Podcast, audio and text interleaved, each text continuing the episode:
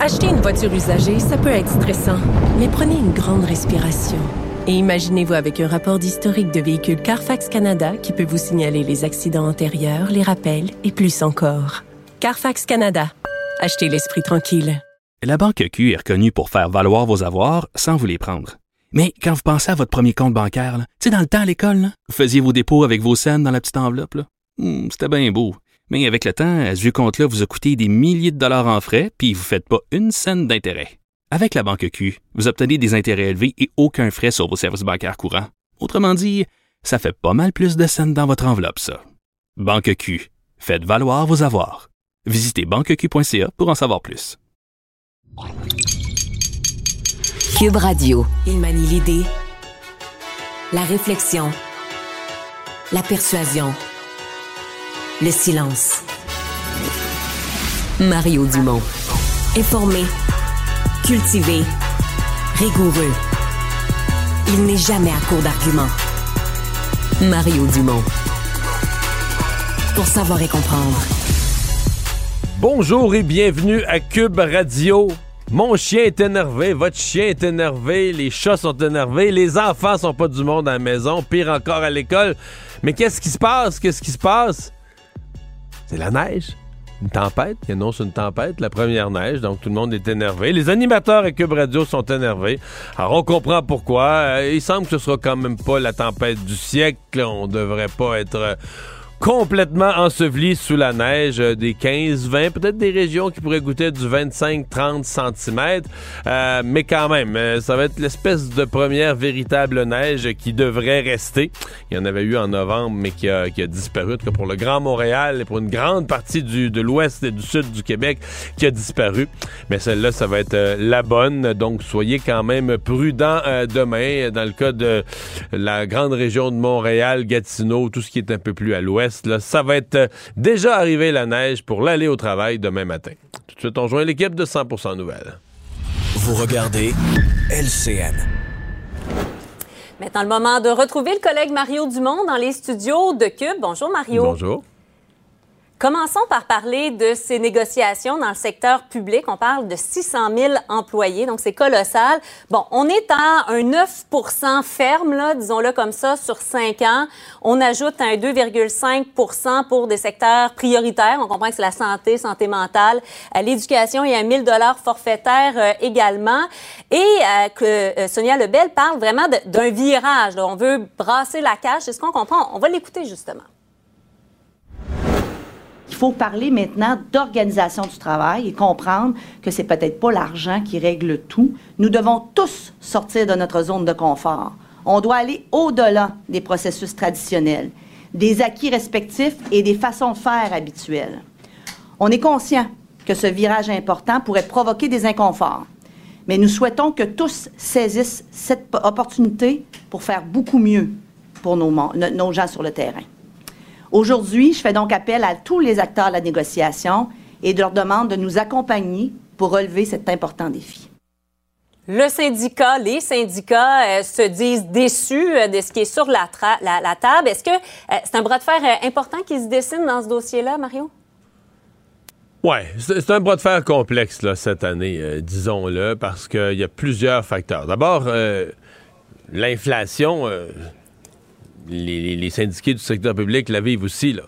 Donc, il faut s'attendre qu'eux se disent, bon, si on a eu 6% d'inflation cette année, ben, on a perdu 6% de pouvoir d'achat. Euh, bon, ils ont eu des augmentations quand même cette année. Ils n'ont pas perdu le plein 6 là, mais c'est... il y, a, il y a comme un rattrapage attendu. Bon, dans les offres du gouvernement, on a 3% la première année, mais on n'a pas, on couvre pas complètement l'inflation. Donc, à mon avis, déjà au niveau salarial. Puis, le gouvernement semble vouloir rêver de régler ça peut-être sur 5 ans. hein? Il y, a- il y a cette hypothèse sur 5 ans. Mais là, plus on va Ouais. loin devant, plus on se dit, OK, mais là, l'inflation, euh, comment on va s'arranger pour la couvrir? Donc, moi, je pense que ce bout-là, euh, c'est euh, c'est déjà compliqué, le salarial. Mais en plus du salarial, t'as t'as- t'as tout l'aspect euh, charge de travail. D'un côté, t'es l'employeur. Bon, tu te dis, moi, un de mes plus gros problèmes, là, je manque de monde. Je, man- je manque de main-d'œuvre. Dans Ben un oui. monde idéal, il faudrait que tous les gens que j'ai en fassent un petit peu plus. là. Dans, dans une Mm. entreprise ou dans une organisation, euh, s'il te manque de bras puis tu as une certaine quantité de travail à faire, il faudrait que tout le monde que tout le monde reste cinq minutes plus tard à la fin de la journée pour en faire un petit peu plus pour, pour s'en sortir.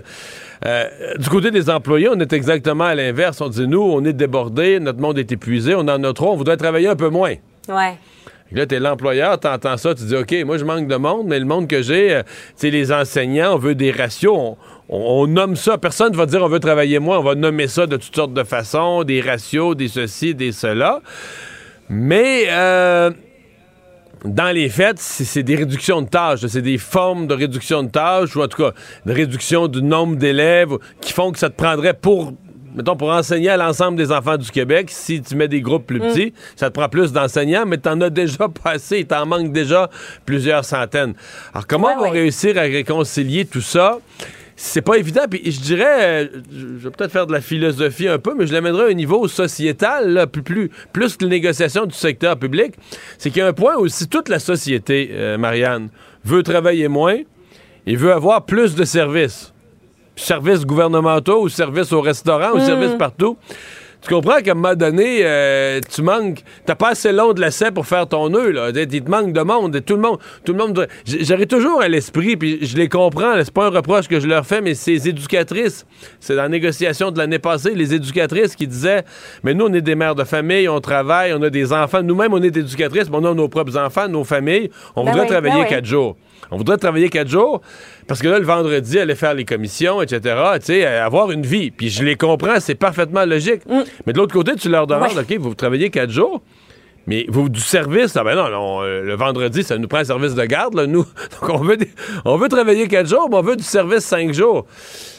C'est pas que c'est pas légitime, c'est pas que c'est pas. Mais- une demande qui se justifie du point de vue humain, mais du point de vue de celui qui essaye de- de- de- d'organiser, de, gouverner la société, tu peux pas avoir tout le monde qui travaille un peu moins puis qui veut un peu plus de services, il y a quelque chose qui arrivera pas. Et ça, c'est, à mon est-ce que avis, le point de vue humain prend. Oui, j'allais demander, est-ce que le point de vue humain prendra pas beaucoup de place, justement, euh, dans cette négociation-là? À savoir, est-ce qu'on a tellement étiré l'élastique dans le réseau de la santé, dans le réseau de l'éducation, qu'à un moment donné, là, en effet, même si, comme me dit un professeur, même si tu me garoches de l'argent, c'est pas ça que je veux, là. Je veux euh, avoir une classe qui a du bon sens, puis pouvoir enseigner à ces élèves-là, Ben- puis bien travailler, tu sais. Sûrement. Euh, sûrement. Euh, mais l'aspect financier aussi. Là, le coût de la vie est élevé. Donc, c'est pour ça que c'est une négociation. Moi, je la regarde dans son ensemble. C'est une négociation qui va être, euh, qui va être complexe. Donc, là, ce que l'extrait qu'on a entendu, ce que Sonia Lebel dit, c'est sûr qu'elle a raison. Là. Elle fait des années. J'étais jeune. J'étais pas encore député. J'étais des jeunes libéraux qu'on parlait déjà de négociations décentralisées au niveau des- de l'organisation du travail, là, que ça devrait se décider établissement par établissement. Fait que ça fait quoi? Ça fait plus que 30 ans. Euh, mais tout le monde part avec ses bonnes intentions-là, mais là, on arrive aux tables des négociations, ça s'affronte. Dans ce cas-ci, c'est un front commun des syndicats. Alors, c'est pas euh, c'est- c'est- cette idée là, de décentraliser établissement par établissement l'organisation, les horaires de travail. Peut-être que ça va se faire. Peut-être que ça va tellement mal sur le terrain que les gens, autant les autant les, les, les- les patrons sont découragés que les employés sont écœurés. Peut-être que ça va forcer à dire faut. Mais toute cette idée d'innover dans l'organisation du travail, dans les conventions collectives, d'être moins rigide, fait longtemps qu'on en parle. Oui, pendant qu'on voit le super organigramme, La pieuvre. la pieuvre, la pieuvre de la négociation, mais Ouais. on rit, mais ça raconte quelque chose quand même sur la complexité de l'État Mm. québécois. C'est énorme une négociation du secteur public. C'est 600 000 employés, mais dans toutes sortes de catégories, de sous-catégories. Puis là, la clause 2.1.4, chapitre 9, elle ne s'applique pas à un, mais elle s'applique à l'autre. Sais, Mm, C'est devenu une science là, de comprendre les négociations du secteur public. Oui, on va suivre ça euh, attention- avec attention. Euh, parlons par ailleurs des euh, redevances sur l'eau, euh, Mario. Il en a été question dans le discours euh, du premier ministre Legault, donc à la COP ce matin. Et dans son discours, et j'ai relu le verbatim deux fois pour être certaine, là, on dit en 2021, le Québec a reçu moins de 3 millions de dollars pour des prélèvements d'eau de 811 milliards de litres. Là, on ne sait pas à quel point ce sera majoré, là. Euh, mais euh, on se rend compte qu'on on vend notre eau euh, à rabais, finalement. Là. Bon, on la vend pas cher. Certains diront ça vaut pas énormément cher non plus. Il pleut puis il en retombe d'autres. Comme on dit, elle tombe du ciel. Mais c'est sûr que les re- redevances sont très, très basses au Québec sur l'eau. La difficulté pour M. Legault, c'est que c'est. Tu sais, des fois, il continue à parler comme dans le mandat précédent, là, en laissant entendre que c'est le précédent gouvernement qui s'est pas bien occupé des choses. Il va falloir qu'il s'habitue de plus en plus là, que c'est un deuxième mandat. Fait que si les redevances sur l'eau sont plus bas, sont si basses, c'est qu'il y a un gouvernement. Et même dans, dans le cas de l'eau, c'est pas quelque chose dont on s'est pas occupé. C'est quelque chose. C'est un débat qui a été soulevé ou sur lequel les partis d'opposition avaient fait des, des propositions et le gouvernement a, a tenu, là, défendu les redevances sur l'eau au niveau où elles étaient. Bon, il, pas, il est permis de changer d'idée, c'est ce qu'il fait, mais tant, tu peux pas blâmer les autres. C'est une décision mm. de son gouvernement, si les redevances sur l'eau sont ce qu'elles sont. Moi, euh, au-delà des redevances, euh, je suis plus intéressé par l'ensemble de la politique de l'eau. Euh, je sais qu'on accroche beaucoup de ça, les redevances. Moi, je trouve qu'on s'occupe mal de nos cours d'eau, on s'occupe mal de nos rivières, de nos lacs. Mais ça prend de l'argent pour faire ça. Ça prend de l'argent, mais à la limite, qu'on en mette, ça vaut quelque chose. Même si ça vient. Oui, qu'on mette l'argent des redevances, mais il n'y en aura pas assez de toute façon, Marianne. Je pense qu'il va falloir mmh. réinvestir. Puis, puis je pense que c'est un bon endroit où investir. on a un territoire magnifique, le Québec, mais on a magané plusieurs de nos cours d'eau. Et s'il y a une chose qui est quand même encourageante, là, c'est, tu sais, c'est vivant un cours d'eau, un cours d'eau, pardon, et ça se restaure. Euh, qu'on pense seulement au fleuve Saint-Laurent, le fleuve présentement, on, on, rouvre des plages, on l'a fait à Québec. Mm-hmm. le fleuve est dans un état, je dis pas que c'est parfait, il reste bien du travail à faire sur le fleuve, ben mais dans le fleuve, les grands l'eau des grands lacs, là, tu regardes le fleuve, euh, va, te baigner en Ontario en s'en allant vers les grands lacs. C'est incroyable comment l'eau est claire. C'était pas le cas. Mm. Donc, il y a moyen de, de régénérer des cours d'eau, des lacs, des rivières si on s'en occupe, occupe bien. Ce sont des, êtres vivants qui peuvent, se, qui peuvent se guérir, qui peuvent se soigner. Hmm, intéressant. Il y a la question aussi de savoir, et, notre collègue Raymond posait la question au ministre Charette, est-ce qu'en élevant les redevances, la facture sera pas refilée finalement aux consommateurs, euh, à, tous et chacun? Il y a cette question-là aussi. Oui, c'est évident, mais tu sais, c'est que dans une bouteille d'eau, l'eau, c'est des scènes ou des fractions de scènes. Là, je veux dire, c'est le transport, c'est la mise en mm. marché, c'est la bouteille elle-même. L'eau, l'eau, c'est pas grand-chose dans une petite bouteille d'eau. L'eau, elle, vaut pas grand-chose sur le total. C'est le fait de te l'amener, de te l'amener à un lieu précis qui coûte quelque chose. Donc, je pense pas que pour le, d'autant plus qu'il y en a une partie importante qui est exportée, qui sera payée par des consommateurs ailleurs. Non, c'est pas, personnellement, ça, c'est pas pour moi une si, euh, une si énorme inquiétude. En terminant, parlons de la situation euh, au Mont-Sainte-Anne. Je parlais avec le fondeur euh, Alex Harvey, qui est euh, coprésident de la, coalition pour l'avenir. C'est drôle, coalition pour l'avenir, mais c'est du Mont-Sainte-Anne, pas du Québec dans ce cas-là. et je me posais la question, où est-ce que ça va finir cette histoire-là? Où est-ce que ça va aller? Ben, c'est bien triste. Hein? Moi, je suis pas un skieur, mais je suis 100% conscient de la valeur. C'est une montagne extraordinaire, une des montagnes les plus, les plus hautes là, pour les vrais amateurs de ski, puis côté sportif du ski là, pour l'Est du Québec. C'est une montagne exceptionnelle. Mm-hmm. Euh, opérée, une montagne en sol québécois, mais opérée euh, par des opérateurs de l'extérieur qui semblent avoir vraiment négligé. Et là, ça devient comme on dit, c'est plus drôle. Là. Euh, les gens ont peur. Euh, les gens ont peur des remontes de pente, ont peur des, des bris d'équipement. Il y en a eu l'année passée, des gens pognés dedans. Là, il y en a qui décrochent. Donc, mm. euh, puis là, on se rend compte de tout ça. je sais pas qu'est-ce que l'opérateur RCR peut faire. on se rend compte de tout ça. C'est comme le dossier apparaît sur la place publique et le gouvernement est interpellé, mais on est début décembre. Euh, début décembre, on, ouvre la saison, on est dedans, là, tu sais. Euh, ben si tout ça arrivait ben au mois de mai, on se dirait, ben, on peut peut-être euh, faire une transaction, ou en tout cas, mais... Bon, semble-t-il que là, le gouvernement est vraiment sensibilisé. Je pense que pour la première fois, le gouvernement du Québec prend ça au sérieux. Quels sont ses leviers, mm. ses outils de travail? Mais un beau dossier pour le nouveau ministre responsable de la, de la région de Québec, M. Julien. Oui, absolument. Merci beaucoup, Mario. Au revoir. Au revoir.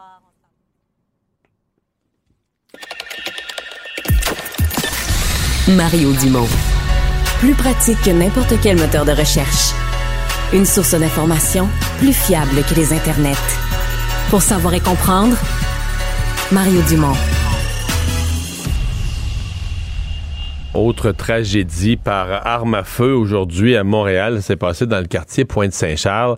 Euh, la police de Montréal, donc au départ, la police de Montréal est arrivée en pleine nuit, a été appelée, a reçu probablement plusieurs appels au 911 parce que quand il y a des coups de feu en plein milieu quartier résidentiel, vous pouvez imaginer qu'il y a plus qu'une personne euh, qui appelle. Donc la police s'est présentée, a découvert le corps d'une femme de 73 ans décédée.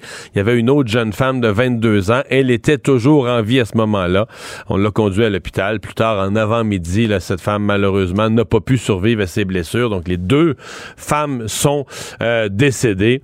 Et on sait maintenant qu'elles ont un lien de parenté. C'est euh, la, grand-mère et la petite-fille, donc celle de 22 ans euh, qui a été trouvée morte. C'était sa grand-mère qui, qui, était avec elle.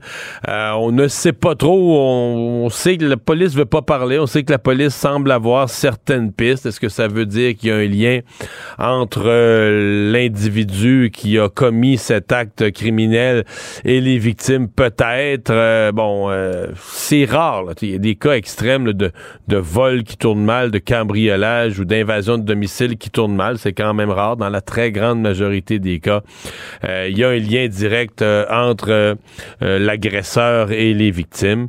Mais donc la police de Montréal qui pour l'instant est avare de commentaires, ne dit rien, semble avoir des pistes, mais ne veut pas les partager avec le public. Semble pas avoir besoin de l'aide du public non plus mais dans le quartier euh, dans le quartier Pointe-Saint-Charles, c'est vraiment la consternation. Deux personnes décédées. Par contre, les gens du quartier, ce matin, interrogés, les gens du quartier étaient nombreux, bien que sous le choc. La personne disait on s'attendait à ça. Bien que sous le choc, bien que dégoûtés par la scène, euh, les gens disaient ben des coups de feu, c'est quelque chose qu'on entend, là, qui n'existait pas. Les gens qui vivent dans le quartier depuis un peu plus longtemps, ils disent c'est quelque chose qui n'existait pas. Et aujourd'hui, en 2022, ben, des coups de feu dans le quartier, malheureusement, c'est quelque chose qu'on entend. Il ne mord pas à l'hameçon des fausses nouvelles. Mario Dumont a de vraies bonnes sources. C'est déposer donc les offres patronales, les offres du gouvernement du Québec à l'ensemble des employés euh, du secteur public. 600 000 employés du secteur public, donc les grands réseaux, santé, éducation, euh, la fonction publique euh, elle-même. on va en discuter avec la principale intéressée, celle qui va négocier au nom du gouvernement, au nom des contribuables en même temps, la présidente du Conseil du Trésor, Sonia Lebel. Bonjour, Madame Lebel. Bonjour Mario. Euh, oui. Euh, là, on va commencer par démêler les gens qui s'y comprennent pas. J'en entends aujourd'hui qui disent Mais voyons, c'est donc bien fou. Il me semble qu'ils viennent de signer, ils viennent de régler une convention. Puis là, ils redéposent des offres. Euh, faut, faut l'expliquer, là. Hein? Ouais, j'ai un peu le même sentiment, honnêtement, vu que j'ai fait les deux, la, la ronde précédente, je recommence celle-ci. Ben, c'est parce que la ronde précédente était pour trois ans, donc 2020-2023, et les conventions collectives vont arriver à échéance en mars prochain, mais on commence toujours à faire le dépôt, euh, le dépôt des syndicats, le dépôt gouvernemental, quelques mois avant que les conventions viennent à échéance. Et dans le cas de la convention précédente, on avait reporté la négociation à cause de la pandémie. On n'a pas voulu négocier en pleine pandémie en 2020. C'est ça. C'est ça. C'est qu'on avait un terme de trois ans. On s'était rendu en 2019 avant la pandémie pour régler, fermer la convention collective sur trois ans. Mais là, malheureusement, je vous dirais qu'on a perdu, je dirais presque un an, sinon plusieurs mois, où on n'a pas été capable de négocier, ce qui fait que ce qui prend en moyenne, ce qui aurait dû être terminé depuis au moins un an, un an et demi en moyenne, je dirais, des fois ça va plus vite, euh, perdu, a perduré jusque dans les derniers mois, qui donne l'impression aux gens que ils n'ont pas tard non plus. Là. Là, vous allez nous démêler dans les chiffres parce que j'ai vu dans tous les médias, j'ai vu 9% sur 5 ans, 13% sur 5 ans, 11,5% sur 5 ans, 9% sur 3 ans. Je pense que j'ai vu tous les chiffres. Quelle est l'offre faite aux employés? D'abord, est-ce que vous voulez est-ce que vous voulez les signer sur 3 ans ou sur 5 ans? Bon, présentement, l'offre est faite sur 5 ans. Euh, justement parce qu'on constate que ça va vite trois ans, puis que des fois, quand on a un terme de trois ans dans une convention collective, on n'a pas vraiment l'occasion de mettre tout en place puis, et de tester la, convention, c'est-à-dire de savoir qu'est-ce qui a fonctionné, qu'est-ce qui n'a pas fonctionné et sur quoi on doit construire pour la suite. Donc, la, présidente du Conseil du Trésor rêve de pouvoir signer ça pour cinq ans, régler ça pour cinq ans, puis pas négocier avant cinq ans. C'est le dépôt, exactement. C'est le dépôt qu'on vient de faire. Euh, tous les chiffres que vous avez donnés, Mario, sont exacts, mais à quelque part, ils sont, sont différents.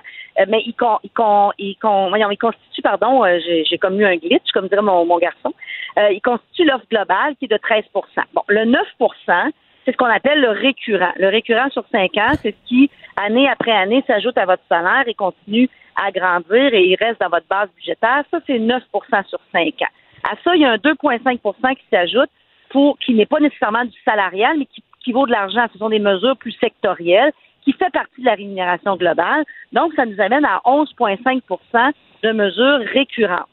Ça, c'est ce qui est la base là, qui est beaucoup véhiculée. Ensuite, il y a euh, du forfaitaire qu'on ajoute, entre autres la première. Ça, c'est un chèque un seul coup, la signature où ils reçoivent un chèque une fois.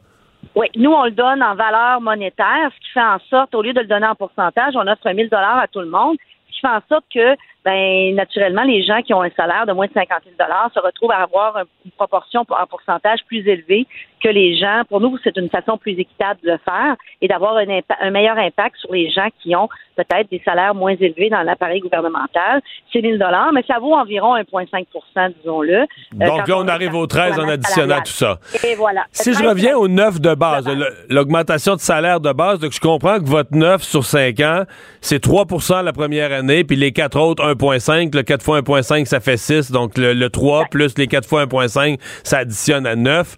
Euh, là, je, prends juste la première année à 3% J'entends déjà les syndiqués dire, ouais, mais là, il était bien en bas de l'inflation. La présidente du Conseil du Trésor ne nous permet même pas de couvrir euh, le, perte de pouvoir d'achat que l'inflation nous a infligé.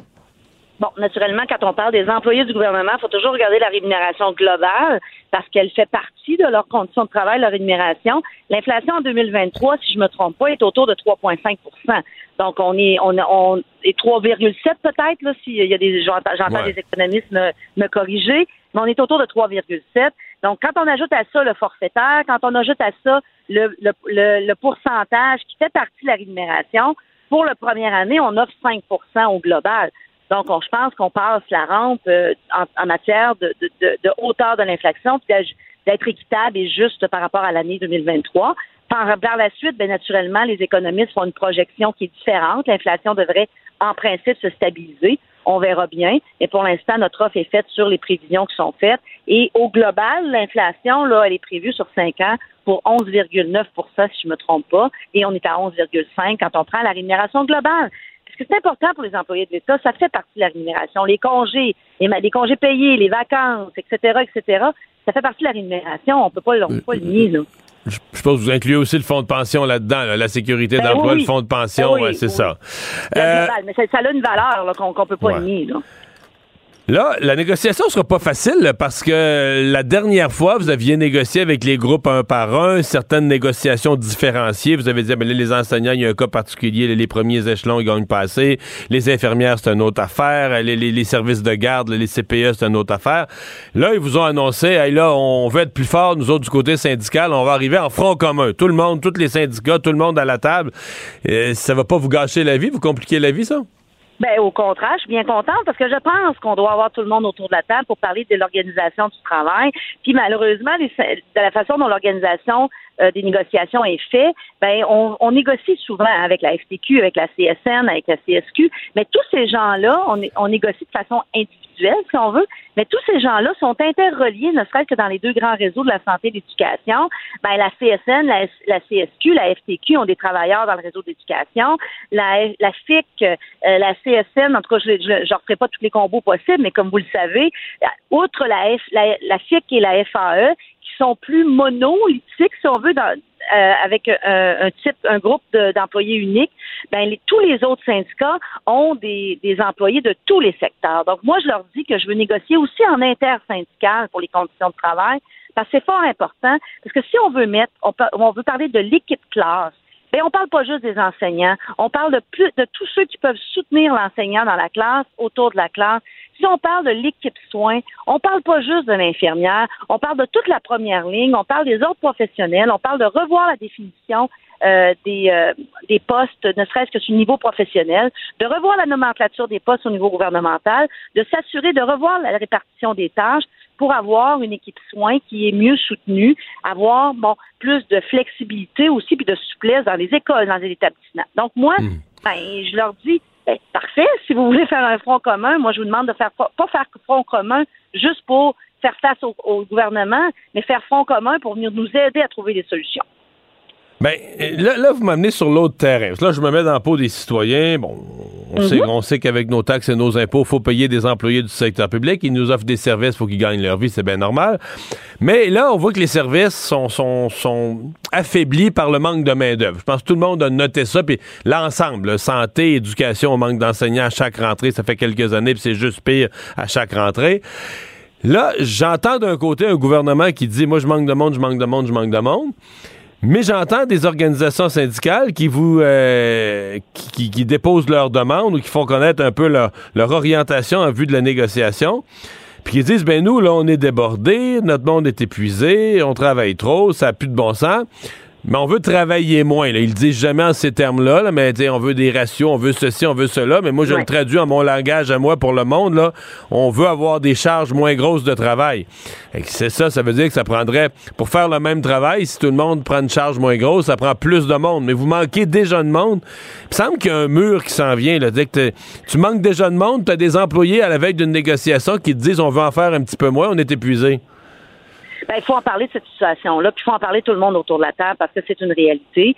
Euh, on demande de travailler de moins en moins. En tout cas, c'est le dépôt, c'est dépôt syndical, alors je l'invente pas, puis d'avoir plus de salaire. Moi, je suis bien prête à avoir des, conditions de travail justes et équitables euh, pour, pour les employés de l'État, d'être un employeur de choix, d'avoir une meilleure organisation du travail. Mais il faut voir à ce moment-là comment on va s'organiser. Oui, il va falloir avoir plus de formation euh, d'infirmières, d'enseignants, mais il y a aussi une façon de réorganiser les forces vives à l'intérieur des classes. À titre d'exemple, OK? Et là, je veux négocie pas, mais je donne un exemple parce que mon collègue en a parlé en éducation.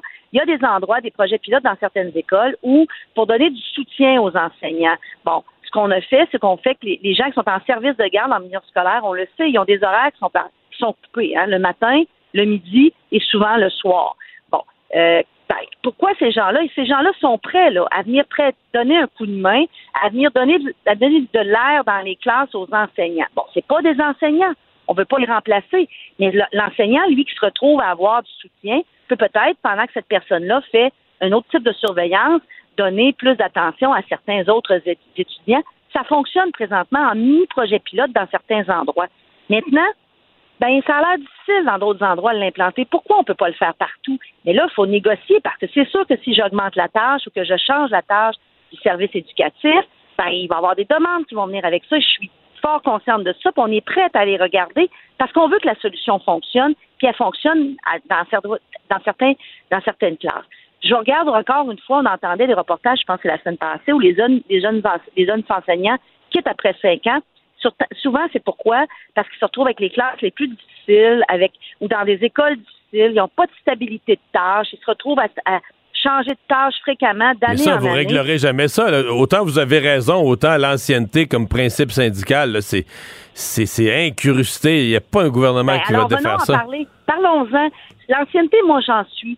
Mais est-ce qu'on peut trouver des solutions qui nous permettent, par contre, aussi d'avoir de l'agilité? Parce qu'à un moment donné, qu'est-ce qu'on veut là, dans le réseau? Est-ce qu'on veut, puis autant comme travailleurs du réseau que comme bénéficiaires du réseau. Est-ce qu'on veut rester sur nos anciens paradigmes, nos vieux paradigmes, puis dire toujours, ben là, moi, je m'assois là-dessus, puis il y a zéro solution. Est-ce qu'on peut trouver, puis est-ce qu'on est obligé d'avoir des solutions chaque fois qui sont négociées, qui doivent être négociées pour la grandeur du Québec? La situation en Outaouais n'est pas la même qu'à Montréal, qui n'est pas la même qu'en Mauricie dans mon secteur. La réalité des, des, des, classes, des employés, des centres de services scolaires, de, des, des c'est pas. Oh.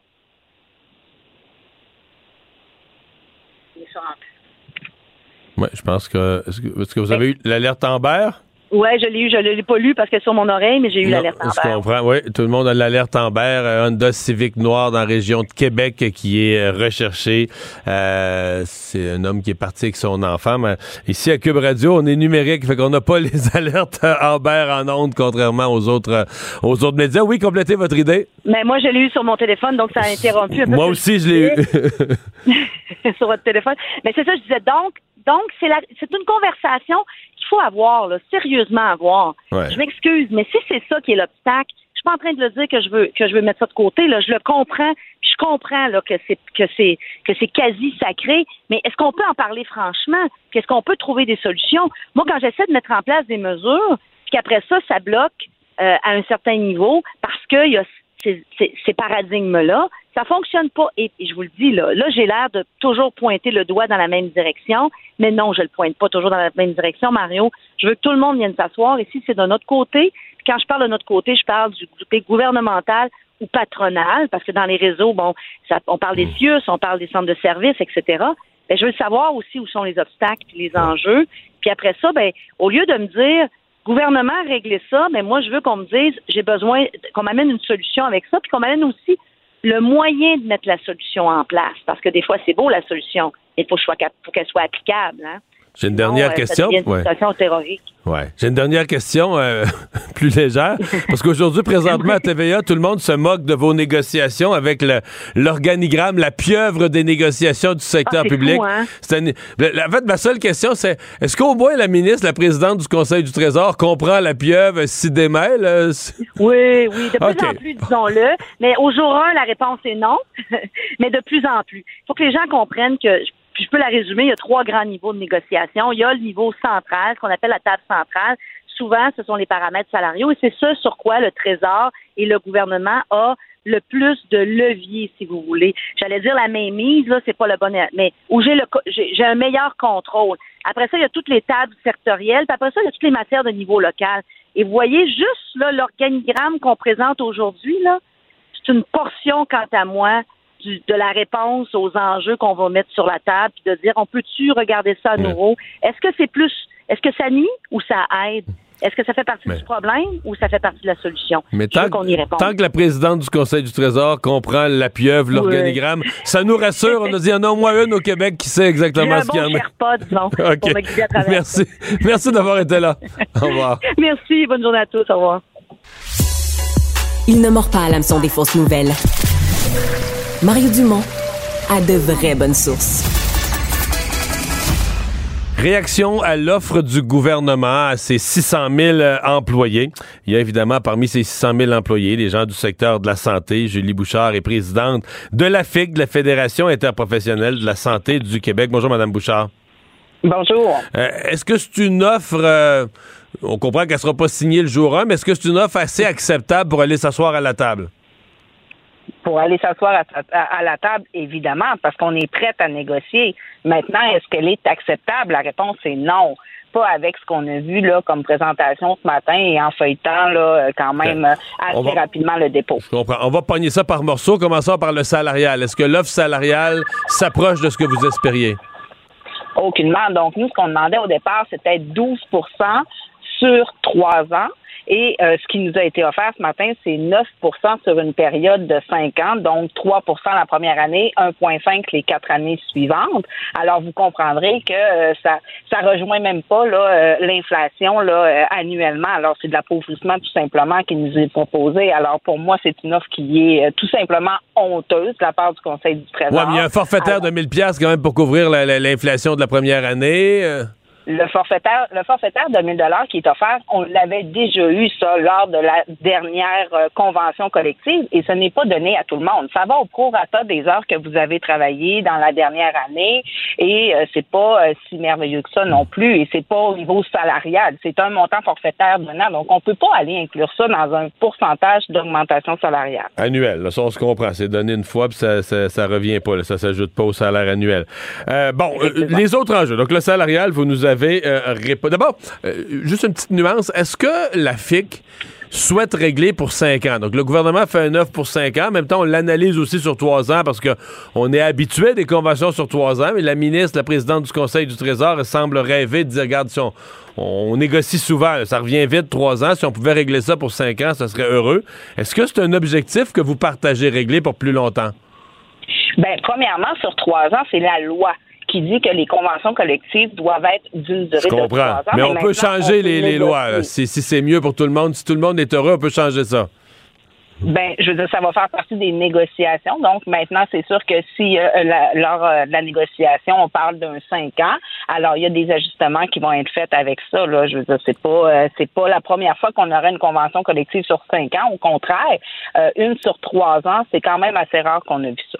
OK vos enjeux d'organisation du travail, donc le temps supplémentaire obligatoire, les horaires, ce qui épuise vos membres, est-ce que ça, vous sentez qu'il y a dans les offres des, des chemins, des sentiers qui pourraient nous conduire vers des solutions?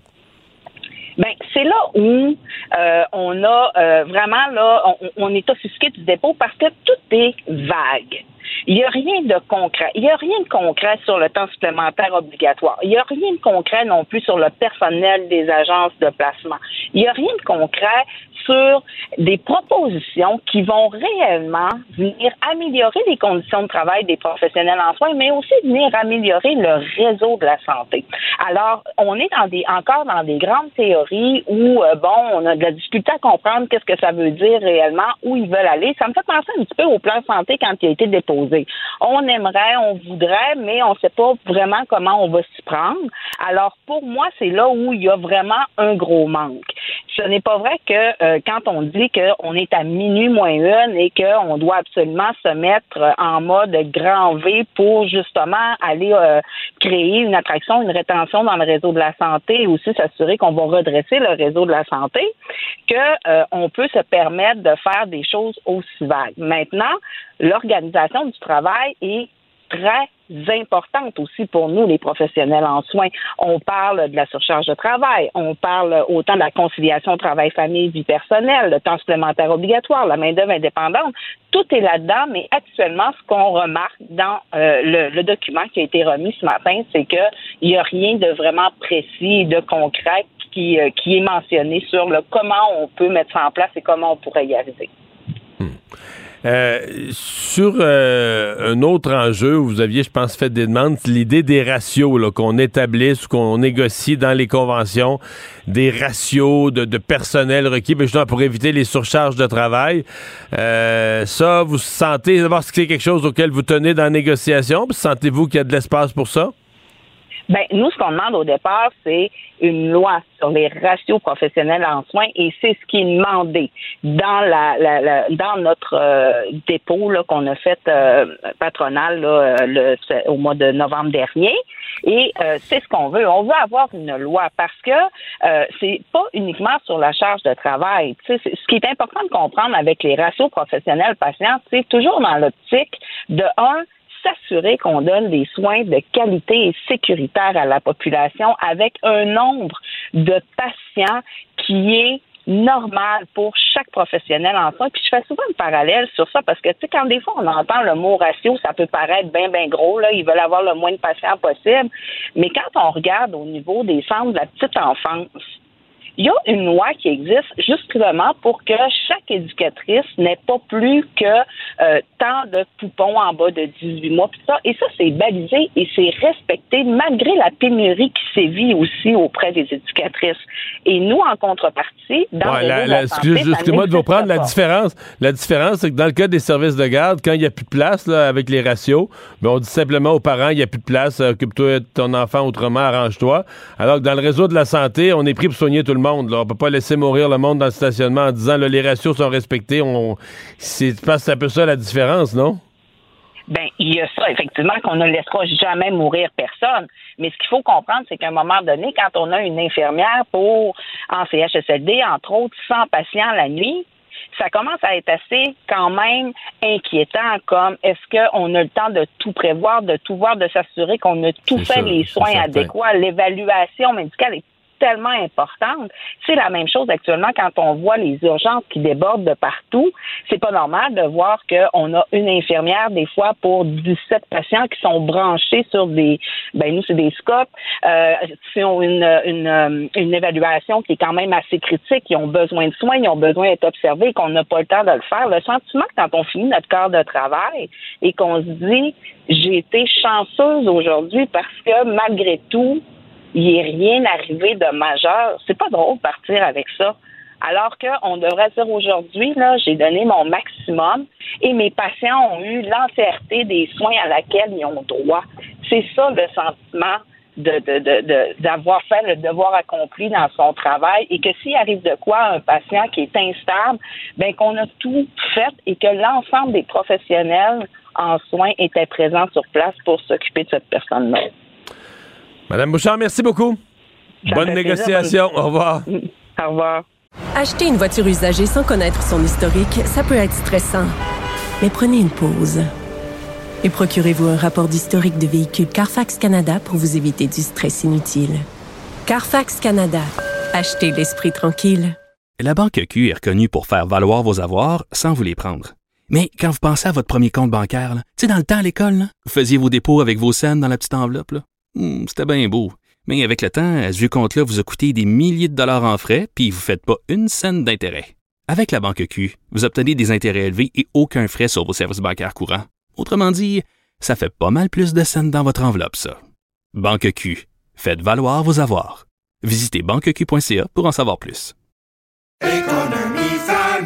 Ici Ricardo. Et Émilie, marchand d'IGA. On a envie de vous inspirer à bien manger. À moins de 5 la portion. Suffit de repérer les produits valeurs sûres et de les cuisiner avec une de nos recettes. Les valeurs sûres, c'est bien pensé, hein? Bien sûr! Détails sur IGA.net. Mario Dumont. Rationnel et cartésien, il peut résoudre n'importe quelle énigme les yeux fermés. L'exercice lui-même Mario Dumont. va faire sortir plus de vérité sur ce qui s'est véritablement passé à ce moment-là. Gérez donc ça, s'il vous plaît. Isabelle Maréchal. Mais c'est parce qu'à un moment donné, si on paye pas tout de suite, on va payer tout à l'heure. La rencontre, Maréchal Dumont. Bonjour Isabelle.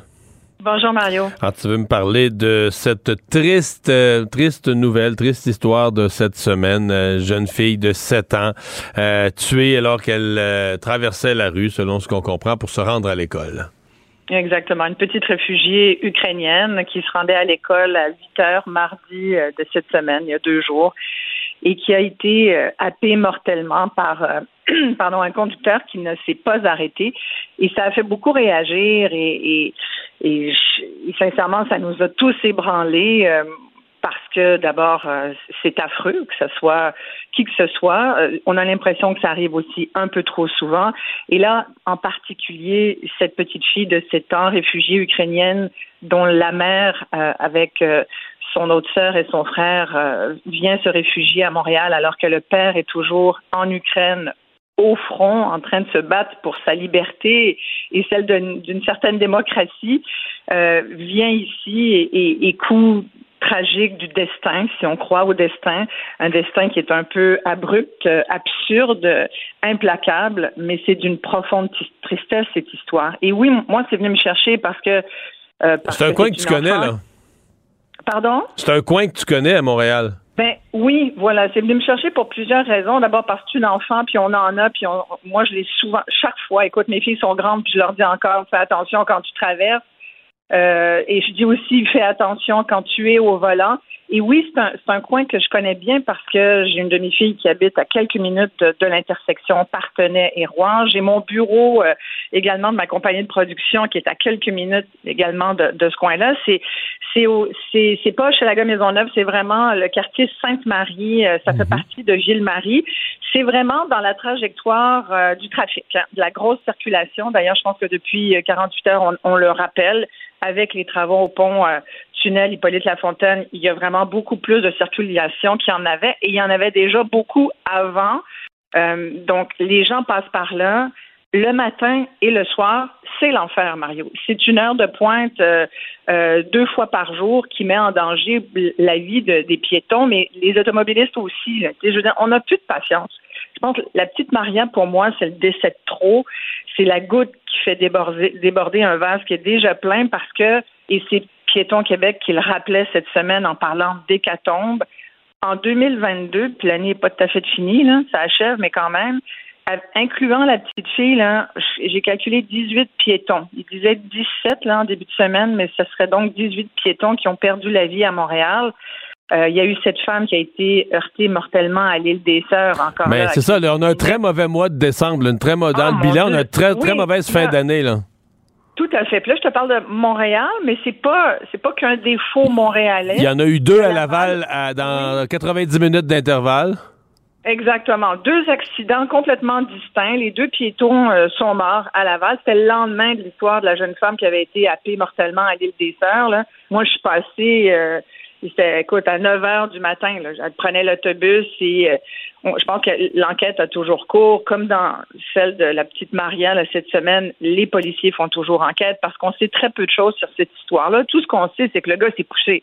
Mais c'est ça qui nous a fait beaucoup réagir euh, depuis deux jours, c'est qu'on s'est dit, ben voyons donc, le conducteur qui l'a frappé, la petite fille n'a même pas arrêté. Finalement, tu sais, il y a plein de raisons. Je veux pas du tout euh, euh, non, parce que là, le gars était, évidemment descendu, descendu aux enfers pour euh, bon, se sauver. C'est un geste épouvantable, j'en conviens, mais là, tu regardes ça. C'est un, gars, un gars qui travaille de nuit, faisait de l'entretien ménager. Euh, fait que, tu sais, gagne durement sa vie, revenait, sûrement pas, sûrement pas parti de son, son boulot en disant avant d'aller me coucher, mais je voudrais tuer un enfant, là, tu sais. Ben, clairement pas, clairement pas. C'est épouvantable pour lui aussi. Bon, se sauver, ça, c'est un comportement là, répréhensible, inacceptable et lâche. Il paye pour ça d'ailleurs. Il a couché deux nuits en prison.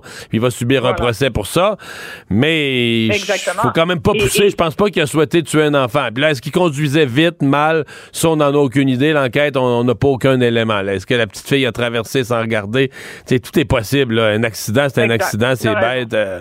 Est-ce que c'est juste un bête accident? Je veux dire, tous les accidents sont bêtes, mais est-ce qu'il a été distrait? Est-ce que c'est l'enfant qui, qui, qui, elle, n'a pas regardé non plus. Par contre, euh, tous les gens du quartier, ouais.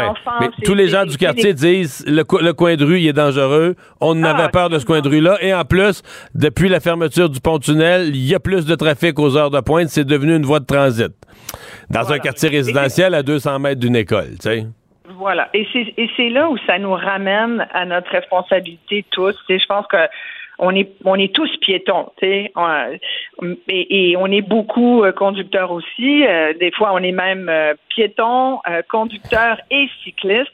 Moi, je l'ai déjà dit, une de mes frayeurs quand je suis au volant de ma voiture, surtout à certaines intersections de Montréal, en particulier à certains coins du centre-ville de Montréal ou dans, dans ce coin-là, là, près du pont Jacques-Cartier, moi, ma frayeur, c'est de pas voir un cycliste parce qu'ils arrivent vite. Ils souvent, ben. ils font pas leur stop. sur Maisonneuve, sur Maisonneuve, oh, sur Rachel, on a peur de ça. Là, on a peur. J'évite ces rues-là parce que j'ai peur de frapper un cycliste. Tellement que c'est mal fait. De Lorimier, de Lorimier et, et de Maisonneuve, de Lorimier, Ontario. Comme, il faut que tu écoute je me fais klaxonner parce que je, je, je pars pas comme une folle sur, parce que la lumière vient de changer, mais celui qui est derrière dans sa voiture, qui stresse là, parce qu'il a juste hâte d'arriver quelque part, qui klaxonne pour te pousser dans le dos pour que tu avances, mais tu peux pas embarquer sur les piétons. Moi, j'aime mieux perdre trois secondes de ma vie, mais faire attention puis m'assurer qu'il n'y ait personne, tu comprends? Parce que ça arrive de tout bord, tout côté, et c'est vrai qu'on est tous distraits. Des fois, c'est nous qui pouvons être distraits au volant. Quand il y a des passagers, moi, des fois, ça a dû t'arriver, je vois du monde dans des voitures, là, puis on encourage beaucoup, tu sais, on, décourage l'auto solo, puis on encourage beaucoup le fait de, d'avoir des passagers avec nous, puis c'est tout à fait, c'est vrai que c'est mieux. Mais des fois, tu vois des gens, tu dis, bah, il aurait dû rester à la maison pour s'engueuler comme ça parce que la chicane est poignée dans l'auto, tu dis, il doit être sur le pilote automatique, mais il regarde rien là, de la circulation. Le conducteur est en train de s'engueuler euh, avec la, personne d'à côté. Tu dis, oh mon Dieu. Moi, je, le vois très, très, très souvent, cette histoire-là. Sans compter les gens qui sont distraits pour toutes sortes d'autres raisons. Le cellulaire au volant est encore un gros problème. Les gens textent au volant. C'est vrai qu'on est tellement pris dans la circulation qu'à un moment donné, tu, as quasiment envie de lire le journal au volant tellement tu te dis, bon, ben, il faut que je prenne mon mal en patience. Il faut respirer par le nez. On se le dit souvent, mais il faut se le dire plus souvent. Puis il faudrait peut-être mettre des mesures d'atténuation de la circulation. Qu'est-ce que tu veux, je dis. Visiblement, il y a des gens qui ont fait la demande depuis des années pour certaines intersections de Montréal, dont celle-là, entre autres. Il y a des gens du coin autour de l'école qui s'étonnaient qu'il n'y ait pas d'obligation de brigadier scolaire. Je regardais que depuis 2019, là, il y a 20% moins de brigadiers scolaires qu'il y en avait. Il y en a moins. Euh, parce qu'on a moins d'argent pour les payer, parce que qu'il y a moins de. C'est souvent des gens qui sont soit des semi-retraités, retraités ou, ou, des gens, tu sais, qui il faut, faut trouver la, la main d'œuvre. Je sais pas s'il y a pénurie de main d'œuvre de brigadier, mais pense qu'il y a beaucoup de gens dans le quartier qui pourraient peut-être se porter volontaires pour venir donner un coup de main, en tout cas autour de cette école-là et des autres du quartier. Mais il faut mettre des mesures parce que c'est quand même beaucoup de monde. Tu peux pas être dehors puis te dire je vais-tu me faire frapper aujourd'hui ou au volant de ta voiture puis te dire ma foi est-ce que je vais frapper quelqu'un? Fait que ça, marche des deux côtés. Je pense que tout le monde a à gagner de un respirer par le nez, deux être beaucoup plus responsable de nos comportements, puis développer une patience, parce que ça n'a plus d'allure. On n'a plus de patience envers personne. même dans nos rapports humains, on n'a plus de patience. J'ai quand même eu une pensée pour le père. T'es au front, à la ah. guerre, dans des conditions merdiques. T'es séparé de ta conjointe et de tes enfants depuis quelques mois euh, parce que ton pays a été attaqué. Là, toi, t'as rien fait. C'est ton pays qui a été attaqué par un étranger. Puis on t'annonce la nouvelle qu'une de tes filles s'est fait tuer. Là. Non, non, mais il n'y a euh, pas de mots. C'est pour ça que je te parlais du destin. Je sais pas si tu y crois. Je sais pas s'il y en a un véritablement. Je sais pas si les, les choses sont écrites. Mais, mais une chose est sûre, c'est que c'est la pire. C'est la, mort d'un enfant, point. C'est la pire chose qui peut arriver dans la vie d'un parent. Et effectivement, là, le, double coup de, de grâce, c'est que le père soit en train de, lutter pour la liberté de sa famille, de ses enfants, qui les envoie, pensait-il, en sûreté dans un pays où, ici, on est plutôt, euh, on est plutôt en sécurité, on est plutôt, euh, tu sais, on a une qualité de vie qui est enviable. Euh, mais on a tous les travers de, ça, finalement, peut-être que c'est pour ça que je te parle de nos comportements, puis ta fille, t'apprends que ta fille se fait frapper en allant à l'école. Il y a des gens qui, qui ont sur les réseaux sociaux fait ressortir le fait qu'elle avait sept ans seulement, puis qu'elle allait toute seule à l'école. Mais tu sais, c'est très européen comme, comme façon de faire. Les enfants sont beaucoup moins, entre guillemets, euh, encadrés en Europe qu'ici, je trouve. Je, connais assez bien, par exemple, la France et tout. Ici, on est très, très, très. Les parents sont beaucoup plus. on parle du parent hélicoptère qui est toujours en train de survoler ce que fait son enfant pour le. On a développé ça. C'est bizarre parce qu'en même temps, je viens de te dire qu'on est une société hyper sécurisée, mais on est tout le temps en espèce d'hyper-vigilance par rapport à nos enfants. Puis, alors, on, on a beaucoup de parents qui, qui vont aller conduire l'enfant à l'école et tout, mais en même temps, c'est rien d'exceptionnel pour des Européens qui, qui tu comprends ce que je veux dire? C'est normal qu'une, tu à 7 ans, tu peux aller à l'école. Moi, à 7 ans, j'allais à l'école toute seule. J'étais en France à ce moment-là, puis euh, mes parents, tu sais, je marchais. Mais c'est jeune quand même, je t'avoue. primaire du, du, village, là. Ouais, c'est jeune quand même. Dans les rues de Montréal, moi, je je suis vraiment pas père poule, puis mon enfant seul sur. Ouais, ouais, ouais. Oui, mais, mais ça veut pas dire qu'on est meilleur, tu comprends? Ça veut juste. C'est une autre façon de, de vivre. Et c'est là où, quand tu arrives dans un autre pays, ben tu, tu perds un peu, tu pas les mêmes repères, tu connais pas la ville. Il venait d'arriver il y a quelques mois, d'après ce que je comprends. Donc, c'est, tu arrives en plein cœur d'une ville, il y, a, c'est, il y a du monde là, dans ce coin-là. C'est un quartier extrêmement euh, euh, populeux, populaire. Euh, il y a une vie de quartier. Toutefois, c'est un beau quartier qui est en effervescence. C'est un quartier qui bouge beaucoup, mais c'est dans la ligne de la circulation. C'est la ligne euh, euh, nord-sud. Puis euh, si tu fais pas attention, tu sais, Christophe Colomb, Christophe Colomb, c'est une piste de course aussi, c'est une autoroute. Puis en même temps, sur Notre-Dame, depuis quelques mois, la circulation c'est 30, puis ils ont mis des radars euh, tu sais, tu roules à, moi, j'en ai déjà eu un, là. Je t'avoue, j'ai roulé à 42 km sur Notre-Dame. Je l'avoue, je m'en confesse. 42, c'est pas énorme. Tu sais, Notre-Dame, là, c'est quand même assez voie, euh, c'est quasiment semi-autoroute. Mais il y a des radars tout le long maintenant. Maintenant que tu le sais, ben, tu roules à 30. Une fois que tu le sais, puis tu te fais prendre, ben, tu te fais plus prendre. Puis tu te dis, ben, c'est comme ça. Puis moi, maintenant, ben, je suis habitué. Puis je me dis, ben, c'est 30 km heure. Puis je roule à cette vitesse-là. Et c'est comme ça dans les rues aussi. Fait il faut juste accepter cet état de, fait pour la sécurité de tout le monde, finalement. Isabelle, merci. Bye bye, merci, demain. Mario. Acheter une voiture usagée sans connaître son historique, ça peut être stressant. Mais prenez une pause. Et procurez-vous un rapport d'historique de véhicule Carfax Canada pour vous éviter du stress inutile. Carfax Canada. Achetez l'esprit tranquille. La Banque Q est reconnue pour faire valoir vos avoirs sans vous les prendre. Mais quand vous pensez à votre premier compte bancaire, tu sais, dans le temps à l'école, vous faisiez vos dépôts avec vos scènes dans la petite enveloppe. Hmm, c'était bien beau. Mais avec le temps, ce vieux compte-là vous a coûté des milliers de dollars en frais, puis vous ne faites pas une scène d'intérêt. Avec la Banque Q, vous obtenez des intérêts élevés et aucun frais sur vos services bancaires courants. Autrement dit, ça fait pas mal plus de scènes dans votre enveloppe, ça. Banque Q, faites valoir vos avoirs. Visitez banqueq.ca pour en savoir plus. Économie familiale. Ici Ricardo. Et Émilie, marchand d'IGA. On a envie de vous inspirer à bien manger. À moins de 5 la portion. Suffit de repérer les produits valeurs sûres et de les cuisiner avec une de nos recettes. Les valeurs sûres, c'est bien pensé, hein? Bien sûr! Détails sur IGA.net. Alors, annonce ce matin dans le cadre de la COP 15 du premier ministre François Legault annonce que dès la prochaine session parlementaire, il y aura un projet de loi pour mettre en place le fonds bleu des redevances supplémentaires sur l'eau. un, financement, générer un financement de 150 millions pour la santé des plans d'eau du Québec. On va en discuter de nos plans d'eau avec Louise Hainaut-Étier, directrice du Centre Eau-Terre Environnement de l'Institut national de recherche scientifique du Québec. Bonjour, Madame Hainaut-Étier.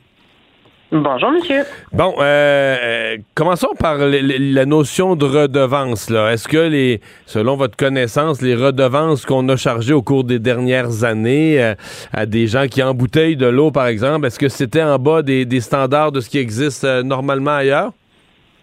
Ben en fait, c'était vraiment minime, si on peut dire. Là. Euh, on aurait reçu moins de 3 millions de dollars pour des prélèvements d'eau. Euh, milliards de litres milliards de litres. Donc, euh, c'est vraiment pas cher à payer le litre d'eau, euh, surtout considérant euh, le prix que des gens vont payer après ça pour l'eau embouteillée. En fait, ces, ces redevances-là sont payées par les industriels qui utilisent l'eau dans des applications industrielles ou pour la mise en bouteille.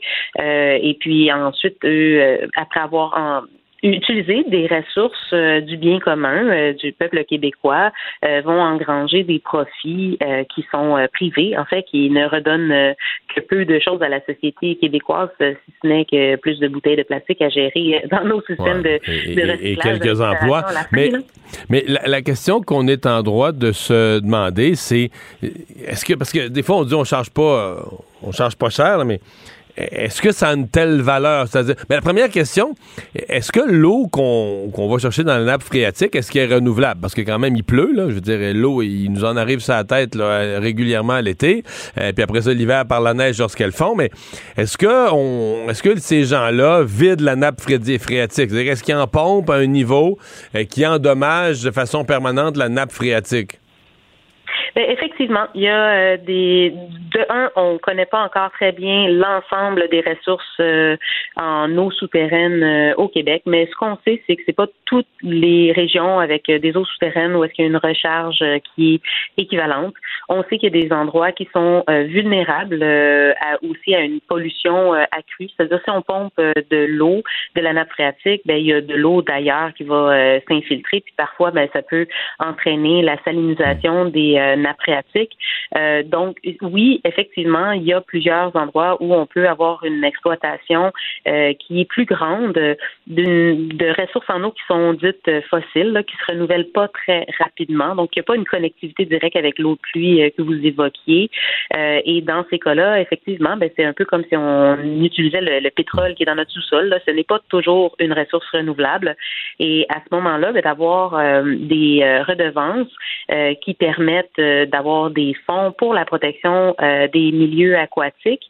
Euh, c'est une des façons de financer notamment des études pour une meilleure compréhension de l'hydrogéologie, donc euh, de l'eau dans nos nappes phréatiques, et de s'assurer qu'on fait une exploitation qui est durable de cette ressource-là. Quand on parle de la, de la, de la valeur de l'eau euh, ou de la grande valeur de l'eau, ce qu'on on a toujours tenté de penser euh, aux pays arabes qui de plus en plus, surtout les plus riches, là, que ce soit les Émirats arabes unis, à Dubaï, etc., où euh, ils installent tout simplement sur le bord de la mer très salée des usines de désalinisation, et puis ils s'en fabriquent de l'eau potable, ils s'en fabriquent de l'eau douce, ils s'en fabriquent de l'eau potable. Alors, on se dit, ouais, c'est... Est-ce qu'on est qu'on n'exagère pas à un certain point la rareté le caractère précieux. Je comprends, on peut faire euh, de la poésie. L'eau, c'est la vie. L'eau, c'est précieux. L'eau, c'est la fin du monde. Mais est-ce qu'on n'exagère pas la valeur économique réelle à un certain point? Ah non, je voudrais. Euh, les usines de désalinisation, là, ce sont parmi les activités industrielles les plus énergivores euh, qui existent. C'est, ça, ça, demande énormément d'énergie, donc dans, dans beaucoup de cas des ressources pétrolières pour désaliniser l'eau. Donc on a l'impression que nos océans sont pleins d'eau, mais c'est de l'eau salée qui est impropre à la consommation et de la rendre propre à la consommation, ça consomme beaucoup trop de, de ressources. donc vous nous dites de l'eau douce, de l'eau douce potable, ça a une grande valeur. Oui, l'eau douce potable a une très, très grande valeur. En fait, l'eau douce potable accessible euh, représente une infime fraction de toute l'eau qui est sur la planète. Donc, on part de toute l'eau qui est dans les océans, on retranche ce qui est salé, euh, on s'en va vers euh, les euh, l'eau qui est disponible sur les, les continents. là, ensuite, il y a des étendues d'eau qui sont contaminées, il y a des ressources en eau qui sont fossiles, non renouvelables dans les nappes phréatiques. si on retranche tout ça, là, on se situe dans, dans des très faibles pourcentages. J'ai pas le chiffre exact, mais c'est quelque chose de l'ordre de genre 1 seulement de l'eau sur la planète qui est accessible. C'est vraiment des petits pourcentages. Et donc, il y a aussi la question de la valeur de l'eau. Que vaut l'eau? En fait, dans le système de redevance, ce qu'on cherche à faire, c'est de constituer euh, un, trésor euh, financier pour l'investir dans des euh, projets qui sont intéressants pour l'ensemble de la société. Mais la valeur elle-même de l'eau, c'est inestimable. Enfin, l'eau, on ne devrait pas la marchandiser, il ne devrait pas avoir un coût associé à l'eau dans notre société parce que c'est un bien commun. Tout le monde a besoin d'eau pour survivre. à partir du moment où on met un coût sur l'eau pour les citoyens, je pense mais à partir du moment où on a une bouteille de l'eau, je veux dire, est-ce qu'on peut la donner des bouteilles gratuitement à tout le monde? D'après moi, il va s'en gaspiller pas à peu près. il faut établir une valeur, non? Oui, donc à partir du moment où vous souhaitez la mettre en bouteille, mais il y a aussi la question à se demander est-ce qu'on a vraiment tant besoin d'eau embouteillée que ça, sachant qu'au Québec, on a parmi les eaux euh, des plus grandes qualités sur la planète, euh, tant pour leur qualité organoleptique, leur goût, que leur niveau de contamination. Vous savez, les usines qui fournissent de l'eau potable. Mais il s'en va de moins en moins des bouteilles dans des bureaux euh, où est-ce que l'eau est bonne. ces bouteilles sont utilisées différemment qu'autrefois, non? C'est moins populaire que c'était. Il y a eu une époque les diététistes disaient buvez de l'eau, buvez de l'eau, buvez de l'eau. Tu rentrais dans un bureau, tu arrivais quelque part, euh, les gens te donnaient une bouteille d'eau avant d'enlever ton manteau. C'était la folie, il fallait boire de l'eau. Et qu'on avait des bouteilles d'eau partout, partout. Tu rentrais dans une réunion, tu rentrais n'importe où, il y avait des bouteilles d'eau. Mais c'est comme fini. Là. Maintenant, on la met dans des verres. Je pense, en tout cas. L'eau du robinet est bien meilleure parce que l'eau embouteillée, elle contient plein de fragments de microplastiques. Elle est aussi testée bien moins souvent par rapport à la qualité euh, bactériologique que l'eau du robinet. Ah l'eau du robinet est testée plusieurs fois par semaine. Euh, l'eau dans votre bouteille, un coup qu'elle est là, puis elle reste sur la tablette pendant deux ans. Euh, Dieu sait ce qui se développe à l'intérieur de la bouteille l'eau qui sort du robinet, elle est infiniment plus propre. Elle ne constitue pas de déchets plastiques. Vous n'ingérerez pas de microplastiques euh, en quantité aussi importante en buvant l'eau du robinet qu'en débouteillant euh, une bouteille. Et en plus, vous allez moins gaspiller votre argent. Donc, toutes les raisons sont là pour boire l'eau du robinet plutôt que l'eau embouteillée. Et Moi, je suis pas convaincu, j'achète jamais de bouteille d'eau. Et oui, ça peut être utile parfois d'avoir euh, des, produits là, de l'eau embouteillée ou des, jus ou euh, autre chose. Là. Euh, mais à ce moment-là, les grands usages industriels, ben, ils doivent récompenser la société pour l'investissement que la société fait de son bien commun. Parlons de, ouais, parlons de l'autre versant de la montagne. Là, on, a, on veut augmenter les redevances pour créer un fonds. On, on veut avec ça mieux s'occuper de nos cours d'eau, euh, dépolluer des rivières, euh, des lacs. Si je vous posais la question générale, dans quel état, parce que ça aussi, on a des ressources de l'eau. si vous avez déjà pris l'avion vers Coudjouac ou même vers la BTB, des lacs, c'est inimaginable. Des lacs où il y a personne, où il n'y a pas de chalet, etc. quand on pense lac, on pense toujours peut-être aux 15 lacs les plus habités les plus habités ou les plus densément euh, euh, peuplés de chalets. Euh, mais est-ce que, est-ce que nos lacs, nos rivières en général au Québec sont dans un mauvais état? Moi, je vous dirais que nos euh, lacs et nos rivières, il y en a plusieurs qui sont dans un état euh, de dégradation. Euh, donc, on appelle ça des, de, de l'eutrophisation. Par exemple, quand il y a trop de nutriments qui sortent des terres agricoles à cause des fertilisants, on va avoir un phénomène d'enrichissement en matière organique. Là, il y a plein d'algues qui vont pousser, parfois des algues bleu-vert qui peuvent dégager des toxines, qui vont se décomposer, qui vont priver le lac d'oxygène. Donc, on a tout un phénomène d'eutrophisation qui est un vieillissement prématuré de nos lacs. Ça, ça se se développe euh, au Québec. On voit un vieillissement qui est accéléré de nos lacs. Nos plans d'eau ne vont pas tous bien. Par-dessus ça, on a beaucoup de rivières euh, et de lacs qui sont affectés par les pesticides, par la quantité de sel de voirie qu'on épand euh, en hiver. Donc, il est vraiment temps qu'on trouve des alternatives qui sont moins toxiques pour nos plans d'eau et qu'on conserve davantage la, la, qualité de notre eau, mais aussi les volumes, parce qu'on sait qu'avec les changements climatiques, ben, il va y avoir des changements dans les régimes de précipitation. Il va y avoir des périodes avec plus de sécheresse parce que les niveaux d'eau vont pouvoir baisser plus bas, donc peut-être même menacer l'approvisionnement en eau potable dans, certains, euh, dans certaines contrées. Et à l'inverse, peut-être avoir des inondations à d'autres moments. Ce que vous nous décrivez pour les lacs et les rivières, Jusqu'à quel point c'est réversible? On a vu avec le fleuve quand même que c'est réversible. Le fleuve est, je pense, je pense pas me tromper en disant que l'eau du fleuve est dans un bien, bien meilleur état aujourd'hui qu'il l'était, par exemple, il y, a, il, y a, 30 ans ou 40 ans. Là. Il y a un progrès, l'eau qui arrive des grands lacs, etc. Mais euh, est-ce que pour les rivières, les lacs, les plus petits lacs, est-ce que c'est réversible? Un, un, lac qui est en eutrophisation, est-ce qu'on peut, en posant, en posant les bons gestes avec les, les centaines de millions que François Legault annonce, est-ce qu'on peut réparer ça? Euh, il, il, va vraiment falloir poser des grands gestes parce que, par exemple, prenez les nutriments comme le phosphore, euh, s'il se dépose dans le fond du lac avec les sédiments et qu'il reste là tranquille puis qu'on brasse pas la vase, là, euh, ben, peut-être qu'on peut ralentir le processus d'eutrophisation parce que les algues euh, microscopiques, elles n'auront pas ce phosphore-là euh, pour s'alimenter dans la colonne d'eau. Par contre, à partir du moment où on a des bateaux qui font des vagues, qui brassent les sédiments, euh, tout ça est remis en suspension et à ce moment-là, on continue d'avoir le phénomène d'eutrophisation. Donc, les actions sur les plans d'eau. Euh, il va falloir avoir plus de bandes riveraines, plus de forêts riveraines, plus de milieux naturels, plus de milieux humides qui vont filtrer la qualité de l'eau. Et si on reconstitue la biodiversité euh, qui a été dégradée dans certains endroits, on peut arriver, oui, à remettre en état euh, plusieurs lacs qui sont menacés par les activités humaines. Hmm. plus il y a les espèces envahissantes aussi, là. Effectivement, il y a plusieurs espèces envahissantes qui euh, se propagent dans nos cours d'eau, que ce soit des espèces euh, végétales euh, comme le myriophile aipi, là, ou des espèces animales comme les moules zébrées. les espèces envahissantes, d'ailleurs, font partie de la Convention cadre sur la biodiversité. ce sont des espèces qui menacent localement la biodiversité, qui peuvent perturber les cycles des nutriments, par exemple. Donc, oui, ce sont des espèces auxquelles il faut faire attention, éviter les, les mouvements, par exemple, de bateaux, d'un lac un autre sans les avoir euh, lavés adéquatement. Ouais.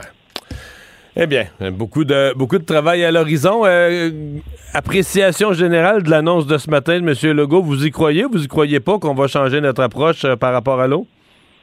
Mais moi, je l'annonce de Legault ce matin, elle est très encourageante. On a un projet de loi qui nous permet d'avoir des redevances sur l'eau pour constituer un trésor pour protéger nos milieux d'eau naturelle euh, et qu'on a plus de transparence dans la divulgation des données qui sont pompées par les grands industriels.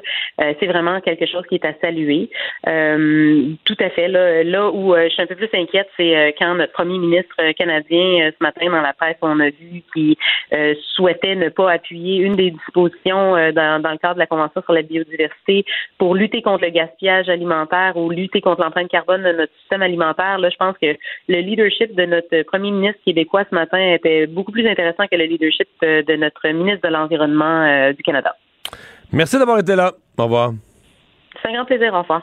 Acheter une voiture usagée, ça peut être stressant, mais prenez une grande respiration.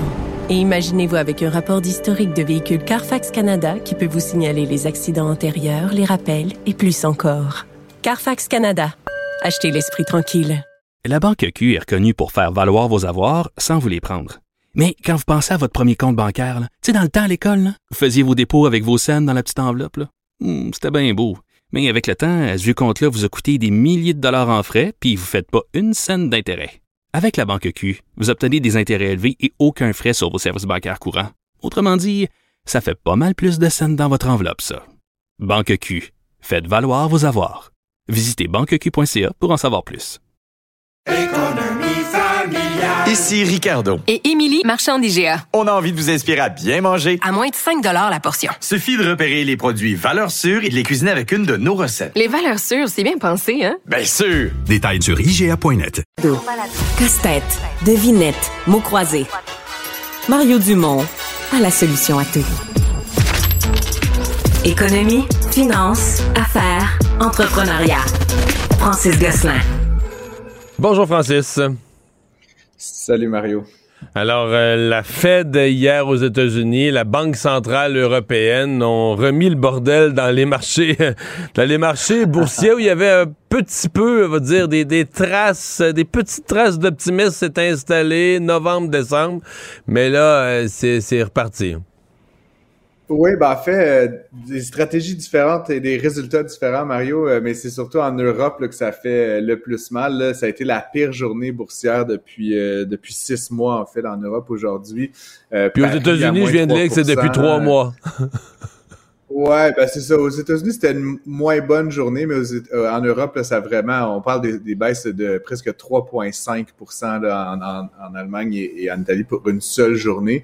Euh, Londres, c'était plus modeste, mais donc, faut dire que la stratégie de la Banque d'Angleterre a été de ralentir l'augmentation des taux. Donc, on y, on y va un petit peu plus tranquillement, là, Mario, que, que, ici, par exemple, aux États-Unis. Euh, et donc, ça, ça a créé tout des remous. L'ensemble des, des places boursières mondiales a été en recul aujourd'hui. Donc, c'est signe qu'en fin d'année 2022, euh, euh, les, les, les, marchés, donc les investisseurs euh, boursiers ne sont, sont pas très optimistes pour l'année qui s'en vient. Mais, avec ces mais il y a deux, trois grosses affaires. D'abord, tout a été revu à la baisse là, pour ce qui est des, des, des croissances économiques de l'année prochaine, tout ça. Deuxièmement, hier, Jerome Powell aux États-Unis a laissé entendre, ben, non seulement il augmente d'un demi-point d'un demi-point les taux d'intérêt, mais il a laissé, il a dit c'est pas fini, ça va augmenter encore en 2023.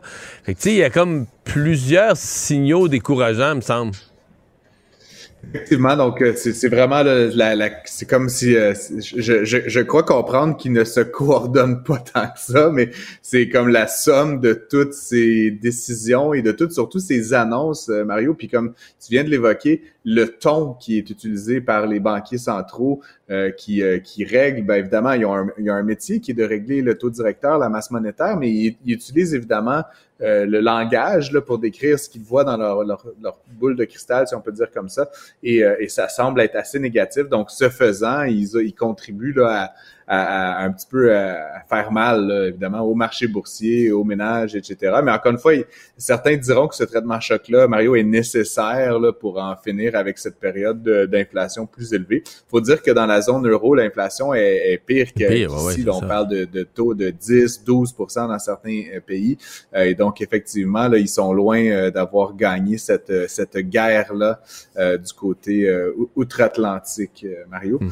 Euh, donc euh, c'est c'est pas c'est pas un jojo aujourd'hui là comme je te dis sur les, différentes places de marché et je regardais ça tout à l'heure donc certains titres là, qui ont perdu euh, du 7 du 8 là, dans la journée donc les, les 3 et demi ce sont des moyennes.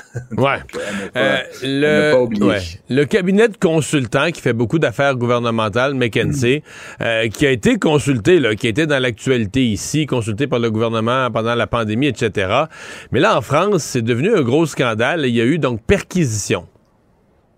Oui, effectivement. Puis je, je, reviens de Paris, Mario. J'étais là en début de semaine, donc c'est pour ça que et drôlement, on en parle peu ici, alors qu'on a exactement les mêmes enjeux. Là, bon, euh, peut-être un petit peu moins dramatique que ça a été en France, mais dans le monde, dans les échos, dans les dans la presse, d'affaires euh, françaises. C'est vraiment un gros dossier actuellement. Et c'est pas juste, euh, il y a des mandats qui ont été donnés. Là, il y a carrément eu euh, avant hier un, un, juge qui a autorisé des perquisitions au siège social de McKinsey France. on reproche, ou en fait, on, on pense qu'il y aurait eu une forme de collusion entre donc McKinsey et le, le, parti du président Macron pendant la campagne et qu'on observerait donc forcément suite à, son, à sa réélection une forme de retour d'ascenseur. Euh, le cabinet a, doublé les honoraires annuels qu'il facture à l'État français depuis euh, quelques années. Puis ça, ça nous rappelle évidemment, Mario, euh, la nouvelle qu'il y avait eu ici où on a payé des honoraires là, sans commune mesure avec ce que gagnent d'autres consultants et évidemment sans commune mesure avec ce que gagne la moyenne. C'était comme l'équivalent d'un salaire médian annuel par jour ou par semaine, je me rappelle plus exactement. mais donc encore une fois, on, on parle d'un cabinet étranger qui vient conseiller évidemment donc des gouvernements locaux. Puis ce qui ajoute à l'injure, Mario, euh, en France en particulier, c'est que McKinsey avait un stratagème fiscal de contre-facturation, etc., qui leur permettait de ne pas payer d'impôts en France. Fait que non seulement ils ont empoché près d'un milliard de dollars d'honoraires de l'État français, mais ils ont payé zéro dollar oh. d'impôts sur ces revenus-là. Donc c'est un petit peu fâchant pour le public. Puis évidemment, ça met M. Macron et l'ensemble de l'appareil euh, gouvernemental et du parti de M. Macron un peu dans l'eau chaude. On va voir ce que les perquisitions vont révéler. McKinsey assure évidemment collaborer pleinement avec les autorités euh, publiques, mais euh, possiblement qu'on va découvrir qu'il y, a, un petit peu justement de ce que j'appelle, euh, comme je te dis, un retour d'ascenseur.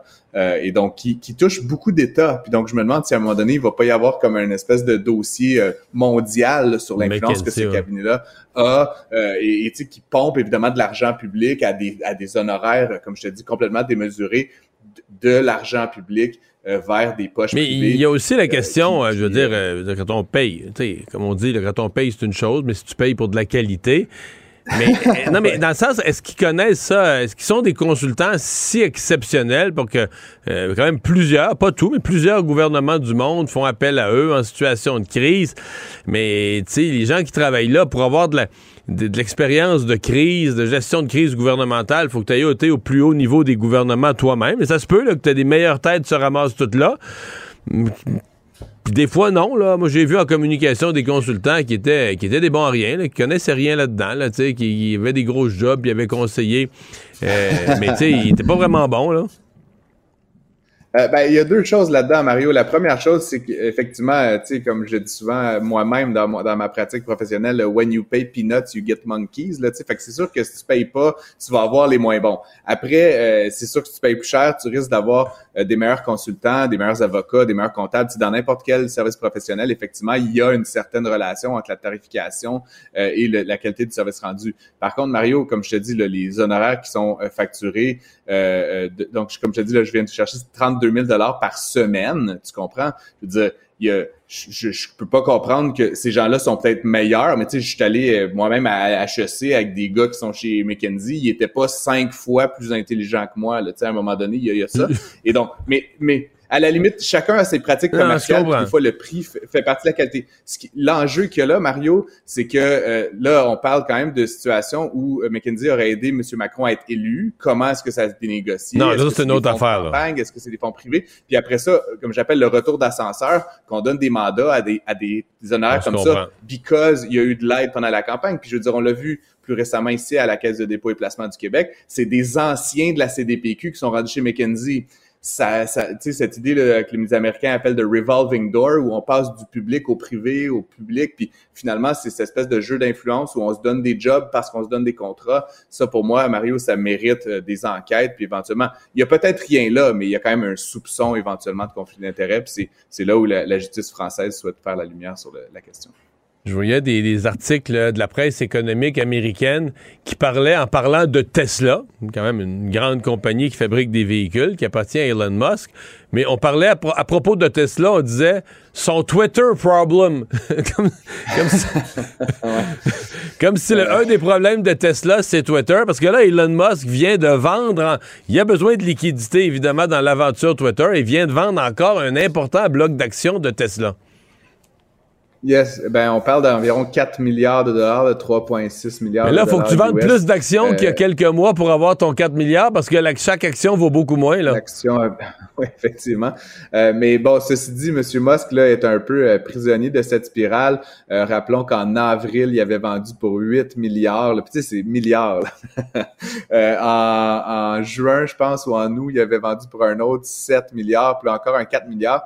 Il y a quelques petits éléments là-dedans. Mais la première question, c'est pourquoi est-ce qu'il Donc, tu sais, c'est lié peut-être à, son intérêt pour Tesla ou à sa volonté d'explorer d'autres projets. Puis bon, on le sait depuis euh, cet été, euh, Monsieur Musk là, est, s'est amouraché, là, puis a finalement closé l'entente sur, sur Twitter. Donc, on se demande s'il n'est pas en train de vendre de manière un peu obligée. Hein. Puis rappelons que dans le financement euh, du, du, deal avec Twitter, il y avait une proportion de dette là, de près de 13 milliards de dollars sur les 44 milliards. Puis là-dessus, il y a un 3 milliards qui lui coûte près de 12 d'intérêt par année. Là. Fait que 350, 400 millions juste en intérêt. Selon certains, la vente d'actions de Tesla euh, servirait à atténuer la pression de la dette sur Twitter. Mais ultimement, les actionnaires de Twitter, euh, les gens qui sont euh, amateurs de cette marque-là, pose la question, est-ce que ça vaut la peine de vendre des actions, d'envoyer des signaux marché, en dompant des actions comme ça à, grand volume euh, et de mettre en péril le manufacturier automobile pour sauver un, média social dont, en tout cas, dont certains se foutent complètement. Là. Tu comprends, quand tu es investisseur dans Tesla, tu pas nécessairement d'intérêt pour, pour les affaires de Twitter. Et donc, il y a de nombreux actionnaires de Tesla qui commencent à un peu exiger des comptes. L'autre élément, c'est que généralement, Mario, quand des fondateurs et des PDG comme ça vendent des actions, ils l'expliquent, ils le programment, ils disent. Comme ça, ça fait en sorte qu'il n'y a pas comme une grande quantité d'actions qui se trouvent disponibles soudainement sur le marché. Monsieur Musk agit de manière presque cavalière, là, en tout cas de manière totalement non planifiée. Fait que c'est comme soudainement, on apprenait hier qu'il avait vendu 4 milliards de dollars d'actions, mais il n'a il a pas dit quand, il l'a pas dit d'avance, il explique pas pourquoi. Ça donne des drôles, au marché, ça donne des drôles de signaux. Et donc, ça inquiète quand même un certain nombre de personnes. Après, il y a la question de son focus, là, mais bon, il gère sa vie comme il veut, mais tu sais, tu as quand même un manufacturier de véhicules électriques qui est le leader dans sa catégorie, qui va de mieux en mieux depuis quelques années, puis tu l'abandonnes pour aller réparer des histoires de tweets. Tu sais, c'est un petit peu dommage, selon certains, d'être hors focus comme ça, mais après, comme je le dis, je, je suis pas là pour lui non, dire il est maître de, il est maître de ses journées et de sa vie. Il est maître de son destin. mais petit fun fact, il est maintenant deuxième homme le plus riche de la planète euh, en raison de la, de la perte de valeur de Tesla notamment. Euh, le français Bernard Hérault s'est passé devant lui, là, qui est le, fondateur et propriétaire de LVMH et d'autres euh, entreprises dans le domaine de, du luxe et de la mode. Donc, euh, donc voilà, ça, en est fini du triomphe, mais je pense qu'il peut quand même payer son épicerie en fait. Je pense qu'il est correct. Merci Francis, à demain. Bonne journée à demain. Mario Dumont. Rationnel et cartésien, il peut résoudre n'importe quelle énigme les yeux fermés. Vous avez suivi au cours des dernières heures l'annonce d'hier de Donald Trump, une annonce, une annonce qui annonçait une annonce, une annonce dans laquelle on voyait un espèce de super-héros avec des lasers dans les yeux comme Goldorak dans mon temps, euh, puis qui annonçait qu'aujourd'hui, 15 décembre, il ferait une, annonce majeure. Alors l'annonce majeure, c'est qu'il sort de une collection euh, de cartes comme des cartes de hockey ou des cartes de baseball quand on était enfant, mais mode 2022, des cartes NFT. Donc, des cartes version euh, numérique. pour ceux qui connaissent pas le NFT, on va essayer de le comprendre mieux dans les prochaines minutes. Parce que Yannick Folla est cofondateur de la galerie euh, OX Society, Zero X Society à Montréal. Euh, il est dans les œuvres NFT. Monsieur Folla, bonjour. Bonjour, merci de me recevoir. C'est pas simple à expliquer pour quelqu'un qui a aucune notion. Qu'est-ce que c'est qu'une œuvre, qu'une œuvre d'art NFT? ah, d'habitude, je m'en sors. Ça, va me faire plaisir. Euh, en gros, un NFT, on peut le voir comme un certificat d'authenticité numérique, un peu euh, à l'image d'un certificat d'authenticité qui va être émis avec une œuvre d'art ou avec, avec un chandail de sport signé, par exemple. Ça veut dire que cette œuvre a été créé par tel artiste à tel moment et euh, va détenir sa signature. Le NFT vient recréer le, le, même euh, élément, si on veut, pour tout objet numérique. Mais avec une signature électronique sécurisée qui nous dit cette œuvre a été faite par tel artiste, puis il n'y en a pas d'autres copies, c'est la tienne. Exactement. Donc, que ce soit une œuvre, que ce soit une image, un dessin, une carte à collectionner ou même une chanson, on peut utiliser ce certificat d'authenticité numérique-là pour l'authentifier et créer cette provenance à, l'artiste. Mais, dans le cas d'une œuvre, euh, là, mettons, je l'achète, l'œuvre NFT, je la regarde sur un écran, dans le fond. Parce qu'une œuvre, on est habitué à penser qu'une œuvre, on la fout sur le mur chez nous, là, en permanence. Mm-hmm. Mais là, on a une œuvre qui est un fichier le numérique. Euh, donc, il faut y trouver une façon de la... Euh, on, faut, faut qu'elle sorte sur un écran quelque part pour la voir. Oui, absolument. Donc, Bon, il y a les moyens plus traditionnels, je dirais, de le regarder sur notre ordinateur, notre cellulaire, mais maintenant, il y a beaucoup de, cadres électroniques euh, et des télévisions qui supportent ce genre de fichiers. Euh, par exemple, moi, à la maison, j'ai plusieurs cadres qui sont dédiés à l'art numérique. Parce que vous, vous, avez une collection d'art numérique, vous en vendez. Ce n'est plus ni moins qu'une galerie d'art numérique, vous vendez du NFT, là.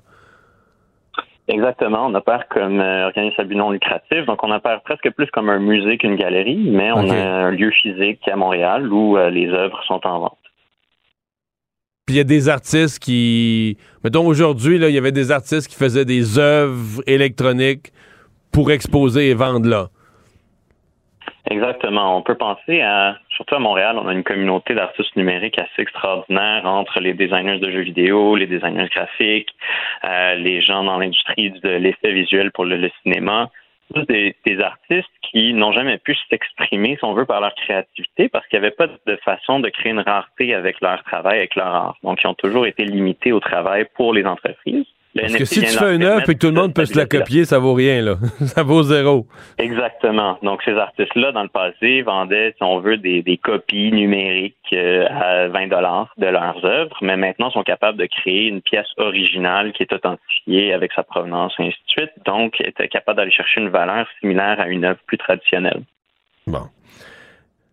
Voilà qui nous amène à cette collection de cartes. Donc ça, l'idée d'une collection de cartes, comme des cartes de hockey, des cartes de baseball, là, c'est des cartes de Donald Trump.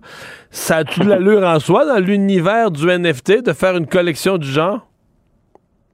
Le NFT ici, c'est un outil. Hein? C'est de venir, venir dire que ces cartes numériques-là sont les cartes officielles de Donald Trump. Euh, c'est c'est tout simplement un outil. Donc, pour lui, il voit comme une marchandise comme une autre. Au lieu que ce soit un chandail, ça va être des cartes à collectionner. Au lieu qu'elles soient physiques, elles sont numériques. Et le NFT vient juste dire, oui, c'est effectivement les cartes de Donald Trump. OK. il vend ça 99 pièces. Est-ce que vous riez, vous riez, est-ce que ça vaut ça? Euh, ça vaut ce que ses partisans puis ses amateurs sont prêts à payer. Euh, comme on peut dire qu'une carte de baseball pour les collectionneurs qui sont intéressés elle va valoir 10 000 alors que pour le commun des mortels, ça ne vaudra jamais ça. Euh, Sauf que là, il n'y a pas l'exclusivité Donald Trump. Si je veux dire, si vous et moi, on achète chacun notre 99$, on a la même affaire. C'est pas comme vous, vos œuvres d'art, vous donnez à la personne un, certificat d'exclusivité, qu'elle est la seule. Mais là, ben, moi que j'ai pas compris, Trump, c'est pas ça. Là. Je veux dire, euh, tous les j'allais dire tous les naïfs, mais tous les collectionneurs qui vont acheter qui vont acheter le 99$, ils vont avoir la même bébelle, non?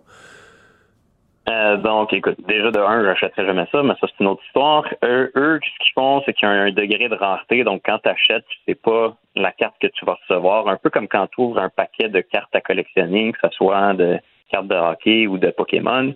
C'est pas les cartes qui vont être dans le paquet. Donc, il y a une chance d'avoir une meilleure rareté, une carte plus rare, qui va valoir plus cher. C'est pas tout le monde qui a la même collection, mettons, de 24, là. Il y, en a plus, puis toi, quand tu achètes euh, un peu euh, de façon aléatoire, tu en as un groupe, un sous-groupe du lot. Là. Exactement. Puis bon, après, si les gens trouvent que quand il est en, il est en bédaine, ça vaut plus cher, ben c'est ce que le marché établira, par exemple.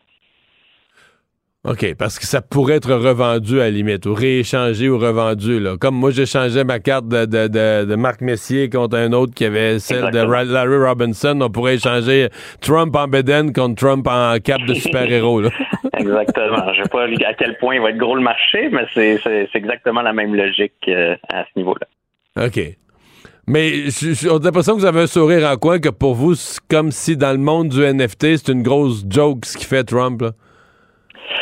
Ben, c'est parce que on, associe beaucoup le NFT à des projets comme ça parce que ça va, ça sort dans les médias, puis après on associe l'outil à une façon de profiter des gens un peu. Donc c'est sûr que c'est pas le genre de projet que Donc ça vous plaît pas, là, c'est pas vrai, je comprends.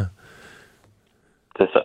Donc c'est, juste pas idéal, euh, mais en même temps, ça sert à ça la technologie, c'est de l'utiliser euh, à bon escient en fonction de, des buts à accomplir. Donc euh, je, je lui souhaite du succès.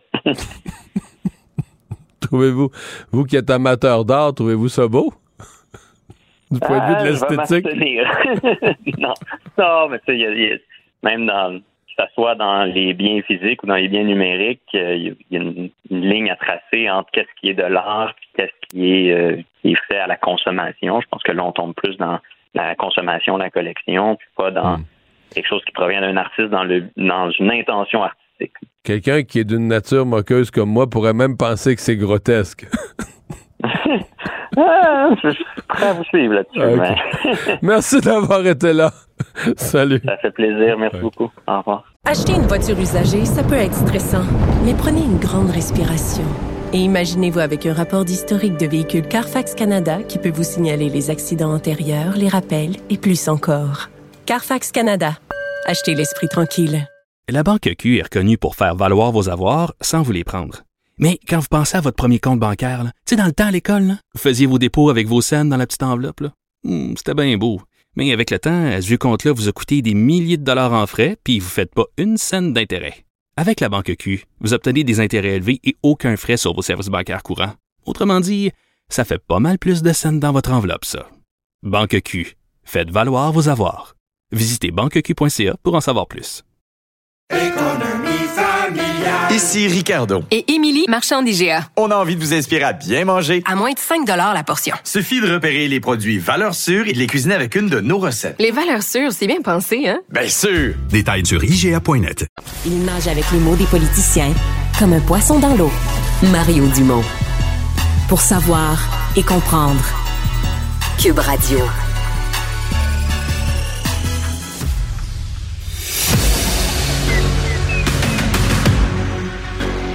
Emmanuel Latraverse. J'ai pas de problème philosophique avec ça. Mario Dumont. Est-ce que je peux me permettre une autre réflexion? La rencontre. Ça passe comme une lettre à la poste. Et il se retrouve à enfoncer des portes ouvertes. Là. La rencontre, la traverse, Dumont.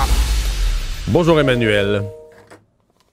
Bonjour. Tu veux me parler de négociations dans le secteur public et je vais commencer par te rassurer parce que cette pieuvre des négociations du secteur public, là, plusieurs pattes avec des cases et tout ça, j'ai parlé plus tôt dans l'après-midi en entrevue avec la, ministre, la présidente du Conseil du Trésor, Sonia Lebel, et elle dit qu'elle la comprend. Fait qu'il y a au moins une personne qui s'y démêle, puis c'est elle qui est responsable. Fait que je me suis dit, c'est au moins une chose rassurante. Ouais, mais tu sais, on s'entend là. Si c'était la pieuvre du réseau de la santé, on serait inquiet. C'est l'ensemble du secteur public, ça couvre quand même. Oui, oui. Est-ce qu'on a perdu la communication? J'ai l'impression que oui. On va rétablir ça. Pour les gens qui ne l'ont pas vu, ouais, il, faut le voir. Euh, vous allez sûrement savoir ça dans les journaux demain. C'est que le gouvernement a diffusé avec toutes ces l'offre aux employés du secteur public, l'offre salariale, mais a diffusé aussi un graphique avec toutes les tables de négociation. Oh, et c'est reconnecté. Emmanuel, là, tu m'entends? Non, c'est, je pensais que c'était reconnecté. J'avais cru entendre sa voix. Euh, donc oui, c'est ça. Donc le gouvernement a diffusé. On a appelé ça la pieuvre. Là, je sais pas qui a choisi le nom, mais on voit là toutes les tables de négociation, la table centrale, les tables régionales, la, régionale, la santé, l'éducation, tous les secteurs. Et tu te rends compte que quand le gouvernement négocie avec les 600 000 employés de l'État, c'est loin d'être simple. Euh, bon, est-ce que c'est normal dans quelque chose d'aussi gros d'avoir une structure compliquée, probablement un peu. Oui, donc Emmanuel, on est reconnecté. Oui, elle est là. Ah, la, pieuvre, tu l'as, oui, pour les gens qui nous regardent euh, pour vidéo. Les gens qui nous regardent, là, regardez, bonne chance. C'est super sympathique. Est-ce que c'est bien parti la négociation selon toi? Ben, c'est toujours la même chose. Hein? C'est comme un bal tellement prévisible. Le gouvernement arrive avec une offre qui est trop basse les syndicats arrivent avec des demandes qui sont trop hautes. Le gouvernement dit qu'il respecte la capacité de payer. Les syndicats disent que ça prend du respect. Puis on finit par s'entendre. Euh, moi, ce qui m'a rassuré au terme d'avoir entendu les réactions de tous et chacun, c'est même les syndicats, aussi mécontents est-il été de ce qui a été mis sur la table par le gouvernement Legault ce matin, sont confiants d'arriver à une entente. Puis je pense que la réalité, c'est que de part et d'autre, on est conscient d'un vrai ras-le-bol dans la population. Euh, où euh, il y a une attente d'avoir des services et il y a une obligation de résultats. Euh, et donc, ça vaut de part et d'autre, ça, malgré le, discours très idéologique campé des uns et des autres. Moi, j'ai quand même été un peu surpris de l'offre salariale qui a été mise de l'avant par le gouvernement. Euh, c'est sûr qu'on dit c'est 11% sur 5 ans, mais pourquoi on l'étend pour avoir l'air de donner un plus gros chiffre, là? Parce que 3% d'augmentation de salaire l'an prochain, moi, je connais pas beaucoup d'économistes qui pensent que l'inflation va être à 3% puis 1,5% d'augmentation de salaire en 2024. Je connais pas beaucoup d'économistes qui pensent vraiment que l'inflation va être à 1,5% Puis le problème, c'est que généralement, quand le gouvernement faisait ça, on n'était pas dans des années où tout le monde était profondément préoccupé par l'enjeu du pouvoir d'achat, de l'inflation, de l'impact que ça avait. Alors là, c'est comme la première fois, je pense, depuis longtemps où les syndicats peuvent dire, écoutez, qu'une augmentation de salaire de 3% l'an prochain, nos travailleurs s'appauvrissent. Avec une augmentation de salaire de 1,5% en 2024, nos travailleurs s'appauvrissent. Et là, c'est le point de départ et ça donne l'impression que le point de départ des syndicats est plus raisonnable que celui euh, du gouvernement. Donc, une tactique là-dedans, moi je pense que l'idée de sur cinq ans, c'est que ça monte toute la marge pour négocier puis pour trouver des aménagements plus ou moins flexibles là-dedans. Mais moi, je dois te dire que ce qui me mystifie, mais totalement, c'est d'entendre la ministre nous dire Là, on se rend compte qu'on a négocié des belles conventions collectives la dernière fois, puis que ça se rend pas sur le terrain. Et donc là, euh, en plus d'avoir à négocier, c'est ce qui est hyper complexe, là, je vous rappelle le, petit dessin ici, euh, en plus de ça, on va faire des forums, pour essayer de se comprendre, puis essayer de voir qu'est-ce qui marche pas. Moi, la question que je pose, c'est, vous étiez où cet été? Vous étiez où depuis un an? Je veux dire, c'est comme si ça donne l'impression aux citoyens qu'on négocie des conventions collectives, après ça, tout le monde retourne dans son coin. Puis le suivi de la mise en œuvre, puis la difficulté de mettre ça en œuvre, ben, on s'en occupe pas trop. Tu sais, la négociation est réglée. Puis là, ben, le gouvernement se retrouve dans un contexte où, objectivement, il est obligé de faire deux choses à la fois. Puis c'est ça qui est surprenant là-dedans. Tu sais, si t'es pas capable de faire l'autogestion des horaires dans les hôpitaux ou dans les centres de soins, ben, t'es supposé avoir compris qu'est-ce qui marche pas avant d'aller négocier? Parce que la négociation, c'est supposé être la solution à un problème. Puis là, on essaie de faire les deux en même temps. Ça, je hmm. trouve ça comme un peu comme citoyenne, je trouve ça un peu décevant. la partie du discours de Sonia Lebel sur euh, bah, on l'a déjà entendu ça aussi, tu vas me dire, mais tu sais, l'innovation, faut faire autrement. Peut-être l'organisation du travail, ce dont tu viens de parler, plus décentralisé vers les établissements, là, que c'est pas obligé d'être moins de mur à mur, etc. Euh, il faut innover, il faut sortir des sentiers battus. Elle a sorti toutes ces expressions-là, elle nous en a reparlé euh, aujourd'hui en ondes. Elle a expliqué que euh, les vieilles façons de faire qui sont lourdes, etc. Est-ce que ça, ça va être entendu? Est-ce qu'on a l'impression que toutes les négociations partent dans ces vœux j'allais dire des vœux pieux, probablement des vœux sincères qu'il faudrait, il faudrait faire tout ça, il faudrait moderniser, mais quand on rentre dans la négo, il y a tellement d'affaires compliquées, puis tout ça, finalement, ces idées de modernisation, ça passe en deuxième, là. Mais c'est pas que ça passe en, deuxième, c'est que la perception qu'on en a, c'est que le gouvernement, avec cette gestion décentralisée, veut plus de marge de manœuvre pour ses gestionnaires. Mais en même temps, les syndicats ont toujours été très réfractaires à cette idée que ce ne soit pas du mur à mur. Les syndicats sont toujours, tu sais, c'est pas pour rien, ils veulent la même augmentation de salaire pour tout le monde. Peu importe la job que tu fais.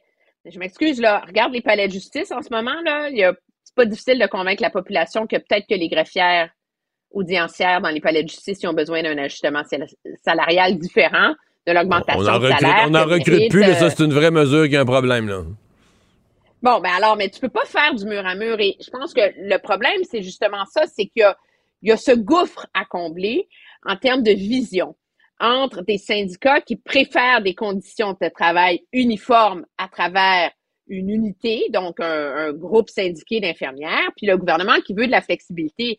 Et ça revient à mon point que je te faisais plus tôt. Cet enjeu-là, il aurait dû être réglé avant. faut que tu trouves une philosophie pour négocier. Tandis que là, ils partent encore à, des lunes idéologiques de comment la philosophie de gestion dans la fonction publique devrait être.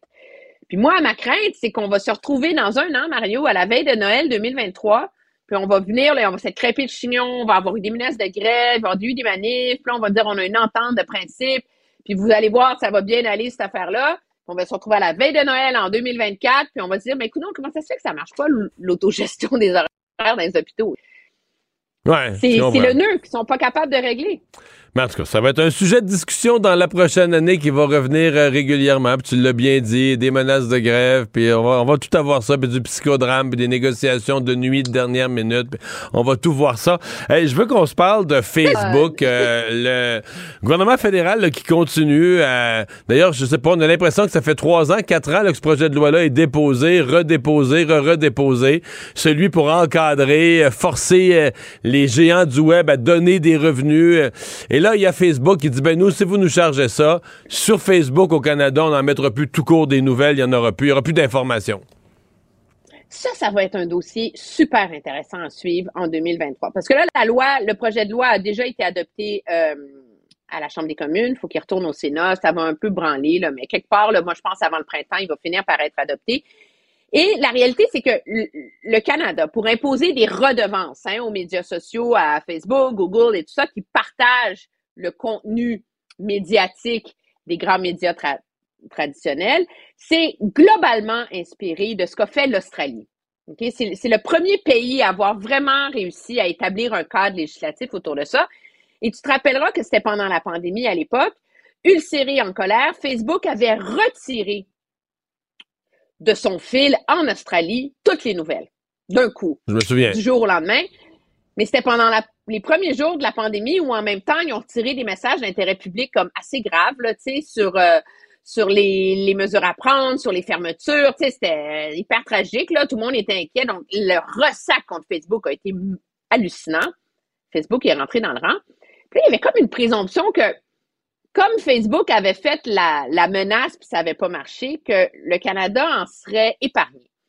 Facebook hausse le ton et amplifie ses menaces de faire la même chose au Canada, de retirer tous les articles de nouvelles de son fil au Canada pour se soustraire à cette obligation légale qui vient avec la nouvelle loi. Donc, c'est un très, très gros bras de fer qui se dessine entre le gouvernement, les Canadiens, objectivement, et leurs médias sociaux. Et ça va être intéressant de voir si cette fois-ci, Facebook va oser mettre sa menace à exécution et quelle en sera euh, la réaction? Parce que aussi depuis 2020, la, la prise de conscience, la, la cote d'amour des réseaux sociaux, je pense, dans le public est plus nécessairement ce qu'elle était. Il y a beaucoup de débats autour de ça. Puis en même temps, ce que Facebook veut montrer, c'est que s'il retire les articles de nouvelles, ben, c'est que les médias peuvent pas vivre sans Facebook. Alors, est-ce que le gouvernement va tenir bon? Est-ce qu'il va avoir un appui général de la population là-dessus? Euh, ça va être un test majeur pour le ministre Rodriguez. Hmm. Ça fait... fait combien d'années que ça traîne, ça? Ben, le gouvernement l'avait déposé, ce projet de loi-là, en 2020, 19, même, 19, 20, ouais. vers la fin, vers 2020, début 2021. Et euh, le projet de loi a été écrit de telle façon qu'il y a eu un très gros ressac, une énorme campagne des conservateurs contre, mais aussi, puis moi je suis pas une experte de ces questions de, de droit, de, de propriété intellectuelle, mais des grands, grands experts canadiens, euh, c'était vraiment euh, levé contre ce projet de loi-là, ce qui fait que le gouvernement, puis à l'époque les conservateurs étaient plus forts, n'avaient pas réussi à le faire adopter avant la campagne de 2021. Là, M. Rodriguez, il l'a redéposé.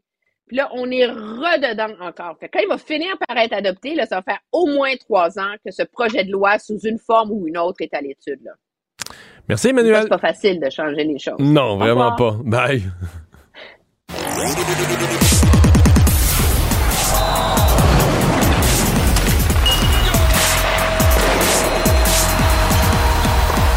Jean-François Barry, un chroniqueur pas comme les autres.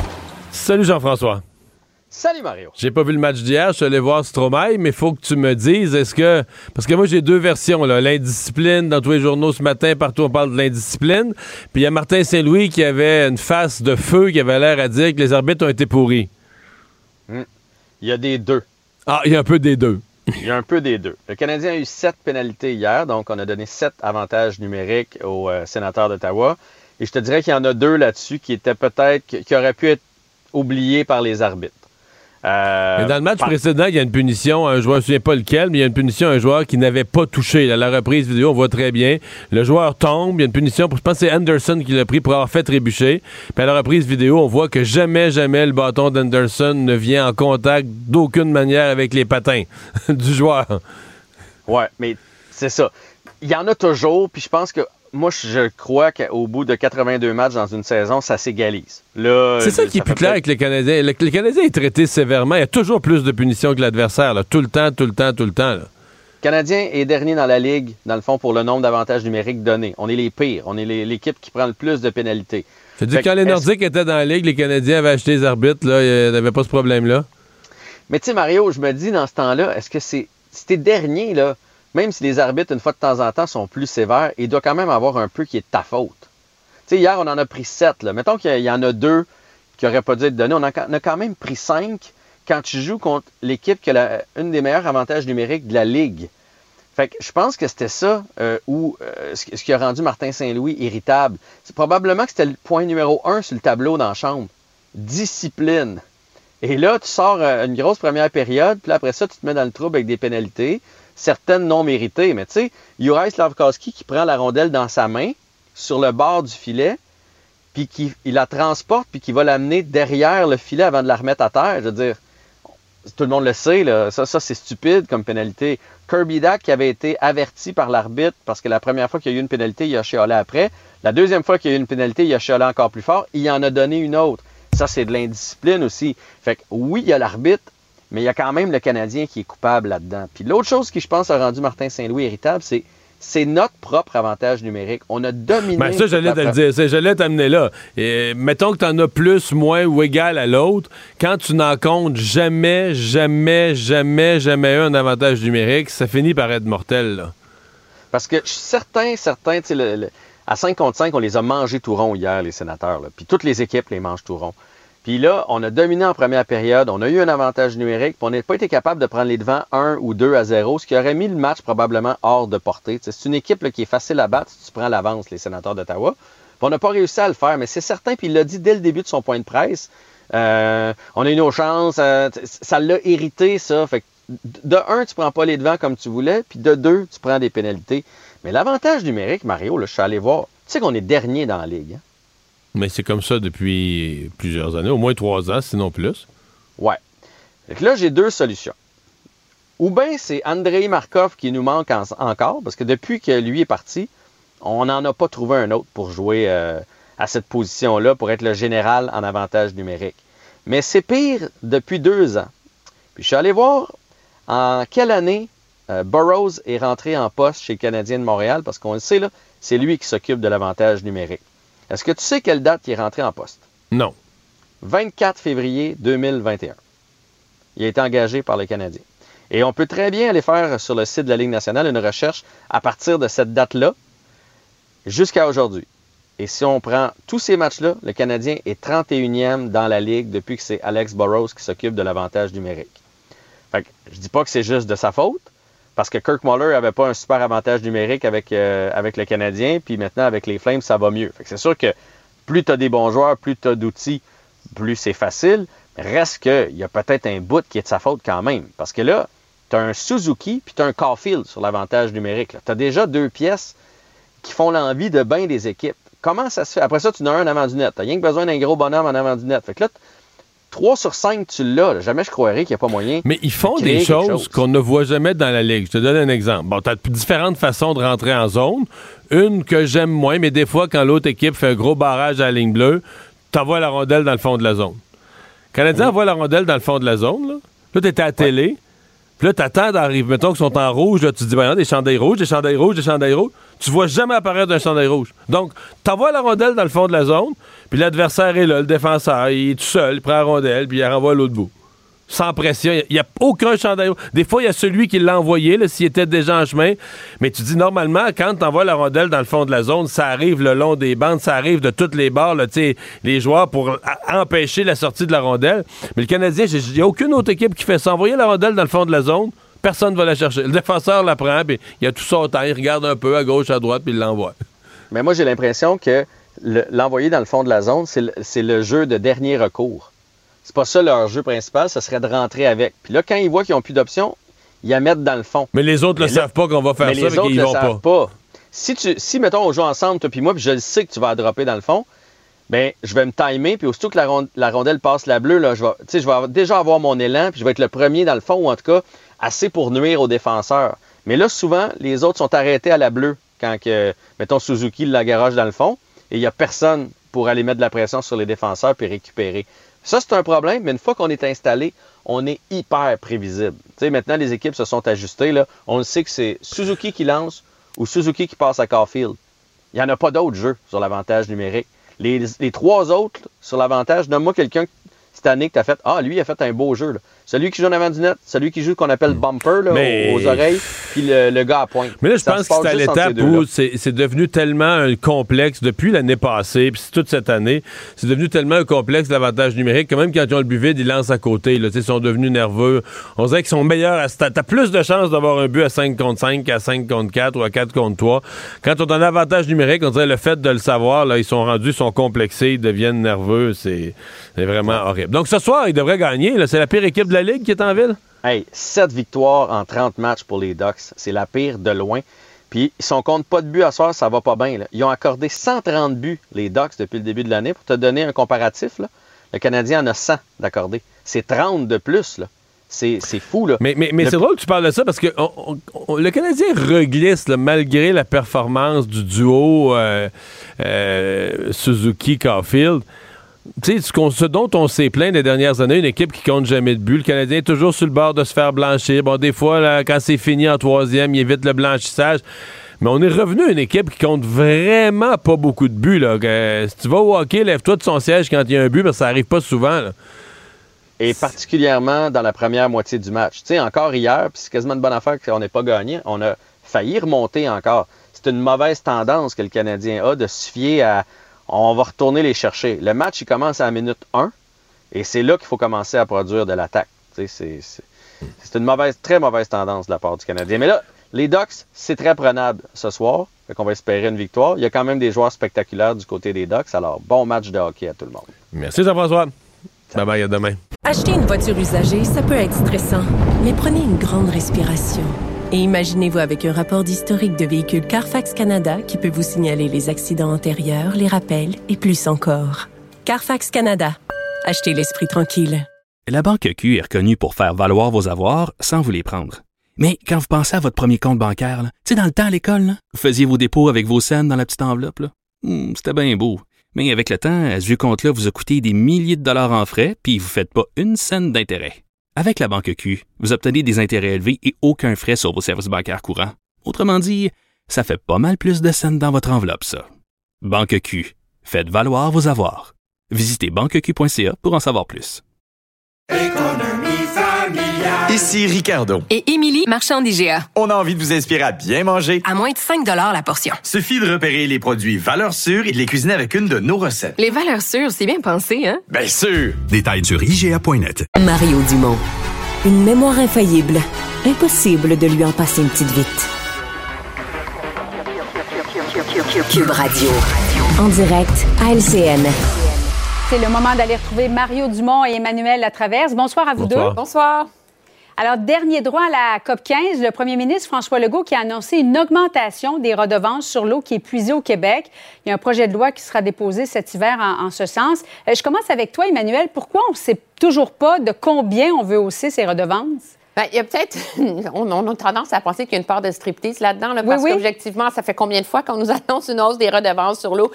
La réalité aussi, c'est que comme le gouvernement va le faire par projet de loi, euh, il peut pas dévoiler le contenu d'un projet, le détail d'un projet de loi, comme le montant et l'organisation des redevances, comment ça va être calculé dépendant des industries, sans violer le privilège du Parlement. Donc, je pense qu'il y a une part de ça là-dedans. Ce qu'on voit surtout dans cette annonce-là, c'est que M. Legault va définitivement avoir voulu profiter de la COP pour montrer que son virage vert est euh, authentique. Que c'est pas seulement un virage où on dit, ben tout d'un coup, vous allez voir, nous au Québec, on va faire de l'argent avec les changements climatiques puis le virage énergétique. Tu sais, qu'il y a plus que du Fitzgibbon mais qui a un vrai désir de protéger l'environnement. Moi, je, ne me rappelle pas d'avoir entendu M. Legault parler d'une obligation morale de faire mieux que les générations précédentes. Il y a définitivement un changement de discours important de la part du premier ministre. Mario, il y aura aussi la création d'un fonds bleu pour procéder à protéger, en fait, nos cours d'eau. Mais M. Legault qui répète qu'il veut bâtir un demi-Hydro-Québec, harnacher des rivières, euh, est-ce que ça s'inscrit dans ce programme-là, selon toi? Non, c'est deux affaires, mais c'est pas complètement incompatible. En fait, euh, les, cours, la plupart des cours d'eau qui sont endommagés, ou c'est les cours d'eau qui sont dans le sud du Québec, là, hein. c'est ceux, les lacs, etc. Là, à cause de l'agriculture, les rivières et les lacs, euh, à cause de l'activité industrielle, à cause de la présence humaine, à cause des, euh, des fosses sceptiques des résidences autour des lacs ou des chalets au fil des années. Donc, c'est tout ça, le travail qui est à faire. Donc, c'est peut-être la partie la plus intéressante, le fond bleu, là. Redonner une, redonner une santé à nos cours d'eau, redonner une santé à nos, à nos lacs. Et euh, c'était, soit dit en passant, il annonce ça aujourd'hui à la COP, mais c'était dans son programme électoral. D'ailleurs, dans le bilan, je me mhm. souviens que dans les bilans qu'on faisait dans l'élection, c'était un des mystères de, de M. Legault en cours de campagne, qui était négatif, qui était de mauvaise humeur, qui était toujours sur les mêmes thèmes. J'ai jamais compris là, dans les débats ou dans ses annonces pourquoi il n'a pas fait plus de... C'était au cœur de son programme. Pourquoi il n'a pas parlé de ça, sa politique de l'eau? Il me semble que ça, ça aurait été du positif, quelque chose c'est tourné vers l'avenir, qui intéresse les jeunes. Mais donc, d'abord, il a répété aujourd'hui en bonne partie à la COP 15 son programme électoral dont il, oublié, il avait oublié de parler en campagne. il avait oublié plusieurs aspects aussi de, son programme en campagne. Euh, négociation dans le secteur public, le gouvernement Legault qui a déposé des offres. On parle de 600 000 employés, secteur public, parapublic une hausse salariale de 9% sur 5 ans, un montant forfaitaire de 1 000 Aussitôt déposées, aussitôt elles sont rejetées, ces offres ça va mal en santé, ça va mal en éducation, il manque de place dans les CPE. Euh, Emmanuel, il n'y aurait pas lieu de, changer de ton de part et d'autre? Bien, le problème, c'est que c'est dit. J'ai souvent été critique de cette approche-là. Tu sais, on monte aux barricades au jour 1. Mais c'est difficile d'être surpris de la réaction des syndicats. Je veux dire, s'il y a une année dans les dernières décennies où tout le monde comprend l'enjeu du coût de la vie, l'enjeu de l'inflation, l'enjeu de l'appauvrissement à cause de l'inflation, c'est en 2023. Et la réalité, c'est qu'avec des offres salariales de 3% ils ont raison, les syndicats, quand ils disent que les employés vont s'appauvrir, puis à 1% aussi les années suivantes. Je veux dire, c'est pas dans les cadres économiques, c'est pas dans les projets, les, les prévisions économiques que l'inflation va baisser à 3 en, en 2023, puis pas non plus qu'elle va baisser à 1,5 en 2024. Donc, c'est sûr que ça fait partie du tango, je pense, du gouvernement qui voit venir... Euh, l'appétit vorace des syndicats qui veulent non seulement des augmentations de salaire liées à l'inflation, mais avec un rattrapage salarial important en plus. Donc, le, gouvernement, comme d'habitude, part très bas, puis l'étire sur cinq ans. Pourquoi? Pour se donner de la marge de manœuvre, parce que je doute qu'on finisse par accoucher d'une convention collective de cinq ans. En même temps, Mario, lorsqu'on parle des infirmiers, infirmières, des enseignants, ils nous disent souvent que l'argent, c'est pas la priorité. Ils veulent de meilleures conditions de travail. C'est vrai, mais ils veulent les deux. Je veux dire, ils vont, les deux. Ils vont négocier sur le salarial aussi. Mais sur le salarial, ça m'inquiète pas tellement. J'aime bien l'image du tango. Là. Le gouvernement part là, puis le syndicat mhm. demande ça. Puis là, quand le gouvernement dépose son offre, ben là, le syndicat dit on est outré, on s'entendait pas à si peu, puis ils vont négocier, puis ils vont s'entendre quelque part à mi-chemin. Moi, ce qui m'inquiète plus, du point de vue des, de la population, des citoyens, c'est que un gouvernement qui manque de monde, qui manque de bras pour donner les services essentiels. À chaque automne, on manque de profs pour toutes les classes. Euh, le secteur de la santé, on n'en parle même pas. la justice, on est en pénurie de personnel partout. Et dans beaucoup de domaines, les demandes, si vous regardez les demandes en santé, en éducation, je sais que le personnel est fatigué, mais on dépose, on dit, nous, on va négocier, là, parce qu'on voudrait en faire un peu moins. On voudrait en prendre un peu moins d'élèves, de malades. Je comprends l'épuisement, mais on comprend en même temps la complication pour le gouvernement. C'est un gouvernement qui manque déjà de monde, qui a déjà pas les bras pour donner les services requis. Mm. Puis là, ton monde te dit, ben nous autres, là, on en fera un peu moins. Et moi, c'est la partie qui, qui, m'inquiète un peu. Là. Comment on va réconcilier ça? Ça pourrait être plus difficile encore que le salarial. Euh, après la crise des, des, passeports, les ratés en immigration, Ottawa qui va obliger ses fonctionnaires à rentrer. Scandale! de deux à trois jours par semaine. Emmanuel, pourquoi on ne l'a pas fait plus tôt? Parce qu'on était dans la vertu sanitaire, Julie. Il y avait la vague au micron. Il fallait qu'Ottawa donne l'exemple. On imposait la vaccination obligatoire aux camionneurs qui étaient tout seuls dans leur camion. Fait que ça dérangeait personne s'ils n'étaient pas vaccinés. Donc, on n'obligeait pas les fonctionnaires à rentrer au travail parce qu'il fallait que Ottawa donne l'exemple. On a passé un an et demi à s'imaginer que chaque département pourrait faire ses affaires à droite puis à gauche. Puis on se rend compte que ça tient pas la route qu'il faut faire comme les autres juridictions. Il faut aussi aider le secteur privé. Le secteur privé, il veut que ses employés rentrent au travail. Si le fédéral ne donne pas l'exemple à cet effet-là, ça ne marche pas. Mais sachez que selon le président de la fonction publique fédérale, c'est une violation des droits fondamentaux des fonctionnaires fédéraux. Hmm. Euh, et en terminant, Mario, c'est finalement demain que messieurs euh, Legault et Trudeau vont se rencontrer. En public, on a l'impression qu'ils ne s'entendent sur rien, ni les transferts en santé, ni sur l'immigration, ni sur le français. Est-ce qu'on peut fonder beaucoup d'espoir sur cette rencontre demain en privé? Ben, un certain espoir. C'est bon qu'ils se rencontrent, une rencontre formelle. Et on avait l'impression que les choses avaient bougé positivement quand ils s'étaient rencontrés en Tunisie, en marge du sommet de la francophonie. Mais c'est vrai, c'est pas pour rien qu'on parle autant de cette rencontre. Les, enjeux sont, dans le plafond parce que tu as trois gros sujets, langue, immigration ou santé, où il y a des vraies choses, des vrais problèmes à régler et les visions sont quand même dans certains cas diamétralement opposés, euh, dans d'autres cas peut-être un peu plus. La santé, à mon avis, c'est le sujet où ils n'auront pas le choix. La colère populaire face à l'état du système de santé, l'impatience populaire leur met aux deux une sérieuse pression pour arriver à quelque chose. Mais c'est une bonne nouvelle qui se rencontre, mais c'est sûr qu'on est. Hey, on payerait tous assez cher pour être un petit oiseau dans le coin de la pièce, là, c'est sûr. Portez volontaire, si vous voulez. oui, effectivement. Merci beaucoup à vous deux. Mario, on t'écoute ce soir en reprise à 20h30 à LCN. Bonne soirée. Au revoir. Au revoir. Ah voilà, c'est la conclusion de notre émission du jour. Euh, merci beaucoup d'avoir été là. Demain, la dernière euh, de la semaine, c'est Marc-André Gagnon qui euh, prend le relais. Au revoir. Cube Radio.